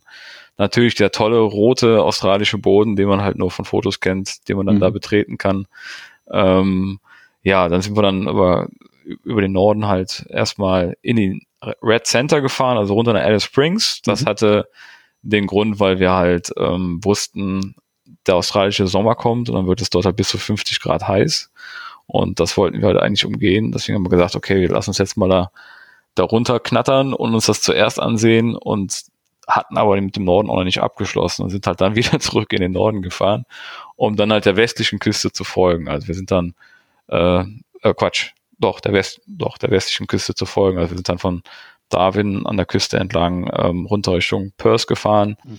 sind aber immer wieder äh, auch in die Wüste reingefahren, teilweise 14 Tage am Stück, wo du wirklich über mehrere Tage am Stück auch niemanden siehst, keinen anderen Menschen. Und das sind Dimensionen, die sind einfach für, für ein europäisches Verständnis unbegreiflich. Also du fährst einfach mal mehrere hundert Kilometer, ohne eine andere Straße zu kreuzen, ohne eine Ortschaft zu sehen, ohne ein anderes Auto zu sehen, sondern immer über eine Sandpiste, immer weiter hinein in dieses, in, den, in das Herz dieses Kontinents. Das ist schon krass. Muss man dann beim Fahren trotzdem irgendwie die ganze Zeit super aufmerksam sein, wegen Schlaglöchern, Steinen, was weiß ich? Ja, das sollte man schon. Also es gibt dort auch, ähm, wenn es dort regnet, regnet es dort sehr, sehr heftig und das führt halt zu Auswaschungen. Und diese Auswaschungen ähm, können dafür sorgen, dass ein Auto einfach umkippt. Ne? Wenn du halt einfach reinkrachst und dann das rechte Rad einfach auf einmal einen halben Meter tiefer steht als das linke, dann ist das nicht so gut. Also man sollte da schon äh, die Augen offen haben und ähm, ja, aber man fährt eh sehr langsam. Also selbst wenn vielleicht die Umgebung zeitweise monoton ist und es auch nicht wirklich was Spannendes zu sehen gibt, aber man fährt irgendwie langsam und rollt so diese Piste hinunter und ja, ist schon besonders. Also ich mhm. glaube, man muss schon sowas auch mögen. Ich glaube, ganz viele Leute hätten da keinen Spaß dran, denen wäre das einfach vielleicht auch zu gefährlich, zu monoton. Die brauchen vielleicht ein bisschen mehr Halligalli und Städte und Trara, aber wir mögen halt auch gerade diese, diese Abgeschiedenheit, mhm. diese dieses ursprüngliche, diese Unberührtheit und diese extreme Stille, die du sonst halt nirgendwo hast. In der Stadt hast du ja immer Geräusche, hast du immer Licht, hast du immer Lärm und da ist halt wirklich, du hörst nur dich, sonst nichts, wenn du den Motor ausmachst natürlich.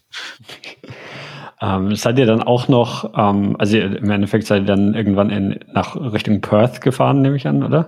Ja, genau. Wir sind dann irgendwann in Perth angekommen und ähm, ein bisschen nördlich von Perth ändert sich auch tatsächlich die Landschaft an. Es gibt dann wieder auf einmal Landwirtschaft, was halt im Norden gar nicht zu sehen war. Also mhm. Wir hatten dann Wochen und Monate lang gar keine Landwirtschaft gesehen, sondern wirklich nur diese niedrigen Eukalyptuswälder und halt so Steppenlandschaften, Buschland. Und ähm, dort unten wird's dann halt wieder grüner. Es gibt Landwirtschaft, es gibt Traktoren und gibt eine tolle Weingegend oder Weingegenden auch noch weiter äh, südlich von Perth. Und ja, dann waren wir eine Weile in Perth und Fremantle in dieser ganzen Gegend dort und dann weiter Richtung Süden haben uns die Urwaldriesen der Kari-Wälder unten im Süden, im, also im Südwesten angeschaut. Auch unglaublich beeindruckend, die Bäume dort, die halt 70, 80 Meter hoch werden und die du halt mit zwei, drei Mann nicht umgreifen kannst. Ähm, und dann ging es auch hinaus ähm, zur Nullarbor Plains oder auf die Nullarbor Plains. Das sind halt, das ist eine Karstwüste, die ähm, wo ja null aber heißt halt null null Bäume, aber ist Latein heißt halt Baum und ähm, das der Name ist Programm. Dort steht halt wirklich nichts außer hier und da mal so ein paar Büsche. Und dafür ist aber die Küste unglaublich beeindruckend. Das ist eine ganz schroffe Steilküste, die 100, 150 Meter abfällt und halt dadurch, dass es halt eine Ebene ist, du halt unglaublich weit auch gucken kannst und tolle Fotos machen kannst von dieser bizarren Landschaft. Das ist schon schön. Hm, krass. Das ist dann quasi einfach die, die Südküste von Australien, ne? Genau, ja, mhm. richtig. Da waren wir dann im Grunde auf dem Weg äh, Richtung Melbourne und äh, über, über Adelaide und ähm, ja, da gibt's natürlich äh, Landschaftspanoramen und, und Farben und Formen von Steinen und Felsen und die äh, schon einzigartig sind, bevor man dann halt in diese Metropolen kommt, wo dann eigentlich so der Haupttouristenstrom auch anfängt, würde ich sagen, halt in Melbourne zum Beispiel. Und ihr seid dann, seid ihr noch die ganze Strecke dann an der, an der Ostküste weiter, also Sydney, Brisbane und so? Wir sind erstmal von Melbourne nach Tasmanien rübergesetzt, ah. äh, waren dann einen Monat auf Tasmanien, ähm, also die, das ist ja eine Insel südlich noch von Australien, man könnte fast sagen, so ein bisschen zwischen Australien und Neuseeland, aber natürlich deutlich näher an Australien dran. Und das ist so eine gute Tagesetappe mit einer Fähre, die da jeden Tag verkehrt zwischen Melbourne und Hobart. Ähm, ne, nicht Hobart, aber den, den Norden Tasmaniens und Devonport. Und dort sind wir halt hingefahren und haben dann vier Wochen auf Tasmanien verbracht. Eine Landschaft, die halt ganz, ganz anders ist, weil es halt dort deutlich, also klimatisch ganz anders zugeht. Haben dort einem kern kernigen, zünftigen Rodeo beigewohnt und äh, sind dann zurück nach Melbourne und sind dann tatsächlich an der Ostküste weiter hochgereist bis nach Brisbane. Also wir waren in Sydney, wir waren in Brisbane und sind dann von Brisbane aus auch nachher später dann nach Hause geflogen. Okay, und von Brisbane wurde auch das Auto dann wieder zurückverschifft? Richtig. In Brisbane haben wir dann mit dem Toyota der beiden Australien, diesem australischen ja. Pärchen, ähm, einen Container halt geteilt und sind dann von dort aus ähm, nach Athen geflogen. Wie ist das Gefühl, wenn man quasi das, das Ende der Reise erreicht hat, dass das Auto nach Hause geschickt wird?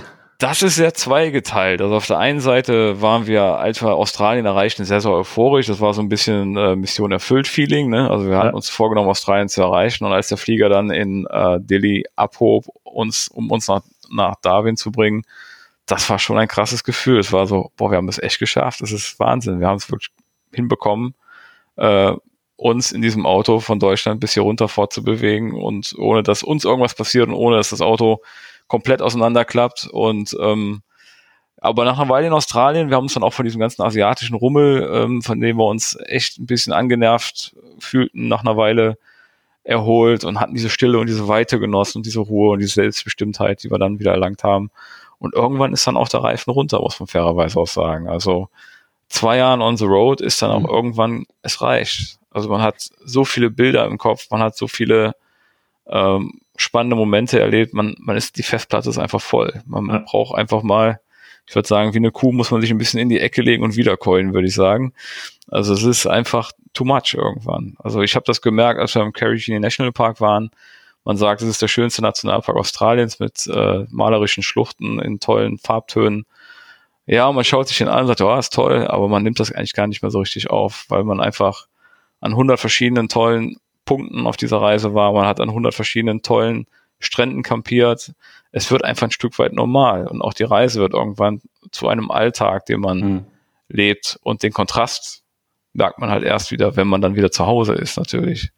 Dann spürt man einfach erst wieder so richtig, was man in den letzten Wochen, Monaten äh, da gemacht hat. Und ähm, ja, das war ein sehr zweischneidiges Gefühl, würde ich sagen. Auf der einen Seite haben wir uns natürlich gefreut auf unsere Freunde und Familien, und auf der anderen Seite war natürlich auch ganz viel Unsicherheit, weil für uns auch nicht klar war, wie geht das weiter jetzt mit Job und wo wollen wir mhm. eigentlich hin und wo wollen wir wohnen. Uns war klar, wir wollen uns räumlich mal verändern, aber hatten halt so gar keine richtige Idee, wo wir uns jetzt niederlassen wollen. Und also da waren auch viele Fragezeichen im Gepäck, als wir dann da in Athen gelandet sind. Ja, ja krass. Das ist wirklich, ja, das ist wirklich wahrscheinlich, kann man, kann man sich auch, auch gar nicht vorstellen, wenn, wenn man selber nicht, also ihr war zwei Jahre unterwegs. Also das ist ja, ja das ist ja quasi kein, kein wirkliches Zurückkommen mehr, sondern das ist ein Neuanfang, den ihr dann in, in Deutschland irgendwie wieder macht. Ja, ist es auch. Also Freunde von uns hatten in der Zeit Kinder bekommen und Häuser gebaut und gekauft und also sich auch massiv verändert, also auch den nächsten ja. großen Schritt getan, den wir natürlich mit so einer Reise ja, ähm, ja, zum, also mindestens nach hinten schieben, wenn nicht sogar ausschließen, weil natürlich auch so eine Reise viel Geld kostet und das Geld kannst du halt nur einmal ausgeben. Das kannst du halt nicht in dein Haus stecken, sondern wir haben es halt dann in diese Reise gesteckt und was wir auch überhaupt nicht bereuen. Aber es ist halt einfach, äh, das Leben der anderen geht halt auch weiter, es geht in eine andere Richtung. Und du kommst halt zurück und hast das alte Leben hinter dir gelassen und fängst tatsächlich neu an. Ja. Jetzt sagst du, dass das Geld, das ihr in die Reise gesteckt habt, ähm, hat sich hat sich ja schon schon gelohnt. Aber würdest würdest du sagen, das war so eine Once in a Lifetime Sache oder ähm, steht schon die nächste Sache irgendwie auf dem Plan? Ja, also ich habe ähm, bestimmt ein gutes Dutzend Ideen von Sachen, die jetzt über drei Wochen hinausgehen in meinem Kopf. Aber also erstmal war jetzt, als wir wiedergekommen sind, war schon ähm, die Prio darauf zu sagen, wir wollen jetzt hier mal irgendwie ankommen und uns vielleicht ein ja. kleines Zuhause schaffen, von dem aus wir dann sicherlich ähm, auch nochmal starten. Und also ich würde nicht sagen, es ist so ein Once in a Lifetime Projekt gewesen. War es sowieso nicht, war schon das zweite Mal. Aber ähm, Reisen hat für uns schon einen sehr, sehr hohen Stellenwert und halt auch speziell diese, ähm, diese Art zu reisen mit dem Auto ungebunden und frei und ja. ähm, bestimmt, also da gibt da gibt's noch schon noch tolle Ziele, die vor uns liegen, denke ich. Und Major Tom wird auch wieder dabei sein? Ja, den haben wir also auch ganz gezielt nicht verkauft. Den habe ich jetzt letzte Woche tatsächlich von meiner alten Heimat in der Nähe von Aachen hier hochgeholt nach Hamburg und da war natürlich auch eine Menge zu reparieren und zu überholen und in Stand zu setzen. Das hat er ganz frischen TÜV bekommen und diesen Sommer wollen wir ihn dann auf einer also in einem normalen Rahmen ausführen in Richtung Portugal. Wenn es denn im Rahmen von Corona möglich ist. Ja. Na gut, ich meine, ihr seid, seid zumindest, ähm, könnt euch fern von anderen Leuten halten, isoliert in, in ja, eurem isolierter, Auto. Isolierter geht wahrscheinlich kaum, ja. ähm, Wow, jetzt haben wir, haben wir zwei Jahre in knapp zwei Stunden besprochen. Und ich meine, natürlich ähm, haben wir, haben wir, ich meine, wir haben ganze Länder übersprungen, ne? aber, aber trotzdem ist, ich, ich glaube, ich, ich habe zumindest ein, ein kleines Bild von eurer Reise bekommen. Was auf jeden Fall hilft auch, ähm, ist auf deine Webseite zu gehen, weil du da, ne, du hast Fotos von von dem Auto auch da ist. Äh, welches Auto? Also ich sehe da unterschiedliche Autos, ähm, die du. Da sind beide drauf. Also wenn man, wenn man die Bildergalerie so ein bisschen anschaut, ähm, dann sieht man einmal diesen roten Defender 90, mit dem wir auf der ersten Reise unterwegs waren, aber man sieht auch ganz viele Bilder vom Major Tom und wer die Reise halt interessiert und wer da noch mehr darüber erfahren möchte und natürlich auch die ganzen vielen Anekdoten und persönlichen Stories, die halt auf so einer Reise passieren, die jetzt hier ein bisschen untergegangen sind, der kann natürlich auch gerne mein Buch kaufen. Also ich habe ja. Genau, sag, sag doch noch zu, zu, dem Buch, was hast, hast du das während der Reise geschrieben oder danach? Nee, ich habe es danach geschrieben. Ich habe ja, das ist das zweite Buch, was ich geschrieben mhm. habe. Das erste Buch hieß Vier Quadratmeter Freiheit und handelt von unserer ersten Reise mit dem Dachzelt und dem kleinen Roten, wie wir ihn nennen. Mhm. Und ähm, das ist eher so per Zufall entstanden, auch über ein Jahr nach der Reise erst. Und als wir natürlich zu der zweiten Reise aufgebrochen sind, war schon klar, dass wir, oder war für mich schon klar, dass ich darüber ein Buch schreiben werde. Und das ist jetzt dieses Jahr im Januar erschienen im Stock und Stein Verlag und ähm, ja, erzählt halt all die die es ist jetzt kein Reisetagebuch, das erzählt, oh, heute waren wir da und haben das mhm. gegessen und morgen fahren wir dahin. Das finde ich nämlich ziemlich langweilig. Sondern es hangelt sich schon im chronologischen Verlauf der Reise an den Anekdoten, an den Geschichten, die so passieren und an den Menschen, die man trifft. Und ähm, ja, also ich glaube, es ist ein tolles Buch geworden. Also mir gefällt es sehr gut. es hat ähm, über 100 Fotos auch von, von Situationen, vom Auto natürlich auch, von der Wüsten und von all dem, was wir so erlebt haben. Und man kann es halt für 18,90 einmal bei mir kaufen, direkt auf der Homepage oder halt beim Stock und Stein Verlag oder natürlich auch bei den ganzen üblichen Verdächtigen wie Amazon und Co. Und ähm, ja, also wer da Interesse hat, kann da auch gerne auf mich zukommen, auch wer weitere Fragen hat zu Details oder wie mache ich dies, wie mache ich das, der findet auf meiner Homepage www.christian-ebener.de ähm, weitere Infos und halt auch den Kontakt. Genau, ich ver verlinke das auch nochmal. Ähm, also ist auf jeden Fall ähm, ein Besuch wert, weil ihr eben auch die, die Fotos von, von dem Auto sehen kann. Ähm, auch, auch ein paar Reisefotos sind da. Es gibt auch ein kleines, kleines YouTube-Video, wo man, wo man ein paar Eindrücke bekommen kann. Ja, ist auf, genau. auf jeden Fall. Ähm, wenn, wenn ihr euch die, die zwei Stunden jetzt ähm, angehört habt, dann, dann wird das euch auf jeden Fall auch interessieren. Rundet das das Bild ab, denke ich auch. Alles klar, Christian. Ähm, dann ganz, ganz vielen Dank für, für die Erzählung von, von dieser super spannenden Reise. Das ist wirklich ähm, ja, eine, eine Episode, an die ähm, die, die ich mich noch, noch lange erinnern werde, das, äh, weil, weil es einfach so, so verrückt ist, ne? allein schon, schon diese Idee und ähm, ja, es, es gibt einfach wahrscheinlich auch nicht viele Leute, die, die sowas gemacht haben. Deswegen ähm, bin ich ähm, um, umso mehr happy, dass, dass du dir die Zeit genommen hast, von, von dieser Reise zu, zu erzählen. Also nochmal danke dafür. Ja, Daniel, ich danke dir, dass ich nochmal ein bisschen in den Erinnerungen und Emotionen schwelgen konnte und durfte, die da äh, natürlich in meinem Kopf und in meinem Herzen wohnen und die man wahrscheinlich auch nie wieder vergessen wird. Das ist, äh, ich meine, darum geht's ja im, im, Ende auch, ne? Die, die Erinnerungen von der Reise, das ist eben, ja, also selbst wenn es once in a lifetime wäre, ist es wahrscheinlich so, so viel, wie, wie du irgendwie auf dieser, dieser Reise erlebt hast, da, da hast du noch einiges zum zu, zurück dran denken und. Das glaube ich auch. Alles klar. Gut, dann würde ich sagen, machen, machen wir hier einen Punkt. Ähm, so ja, nochmal ganz vielen Dank dir ähm, und auch gerne. danke an die Zuhörer fürs, fürs lange Zuhören. Ähm, und ich sage Tschüss und bis zum nächsten Mal.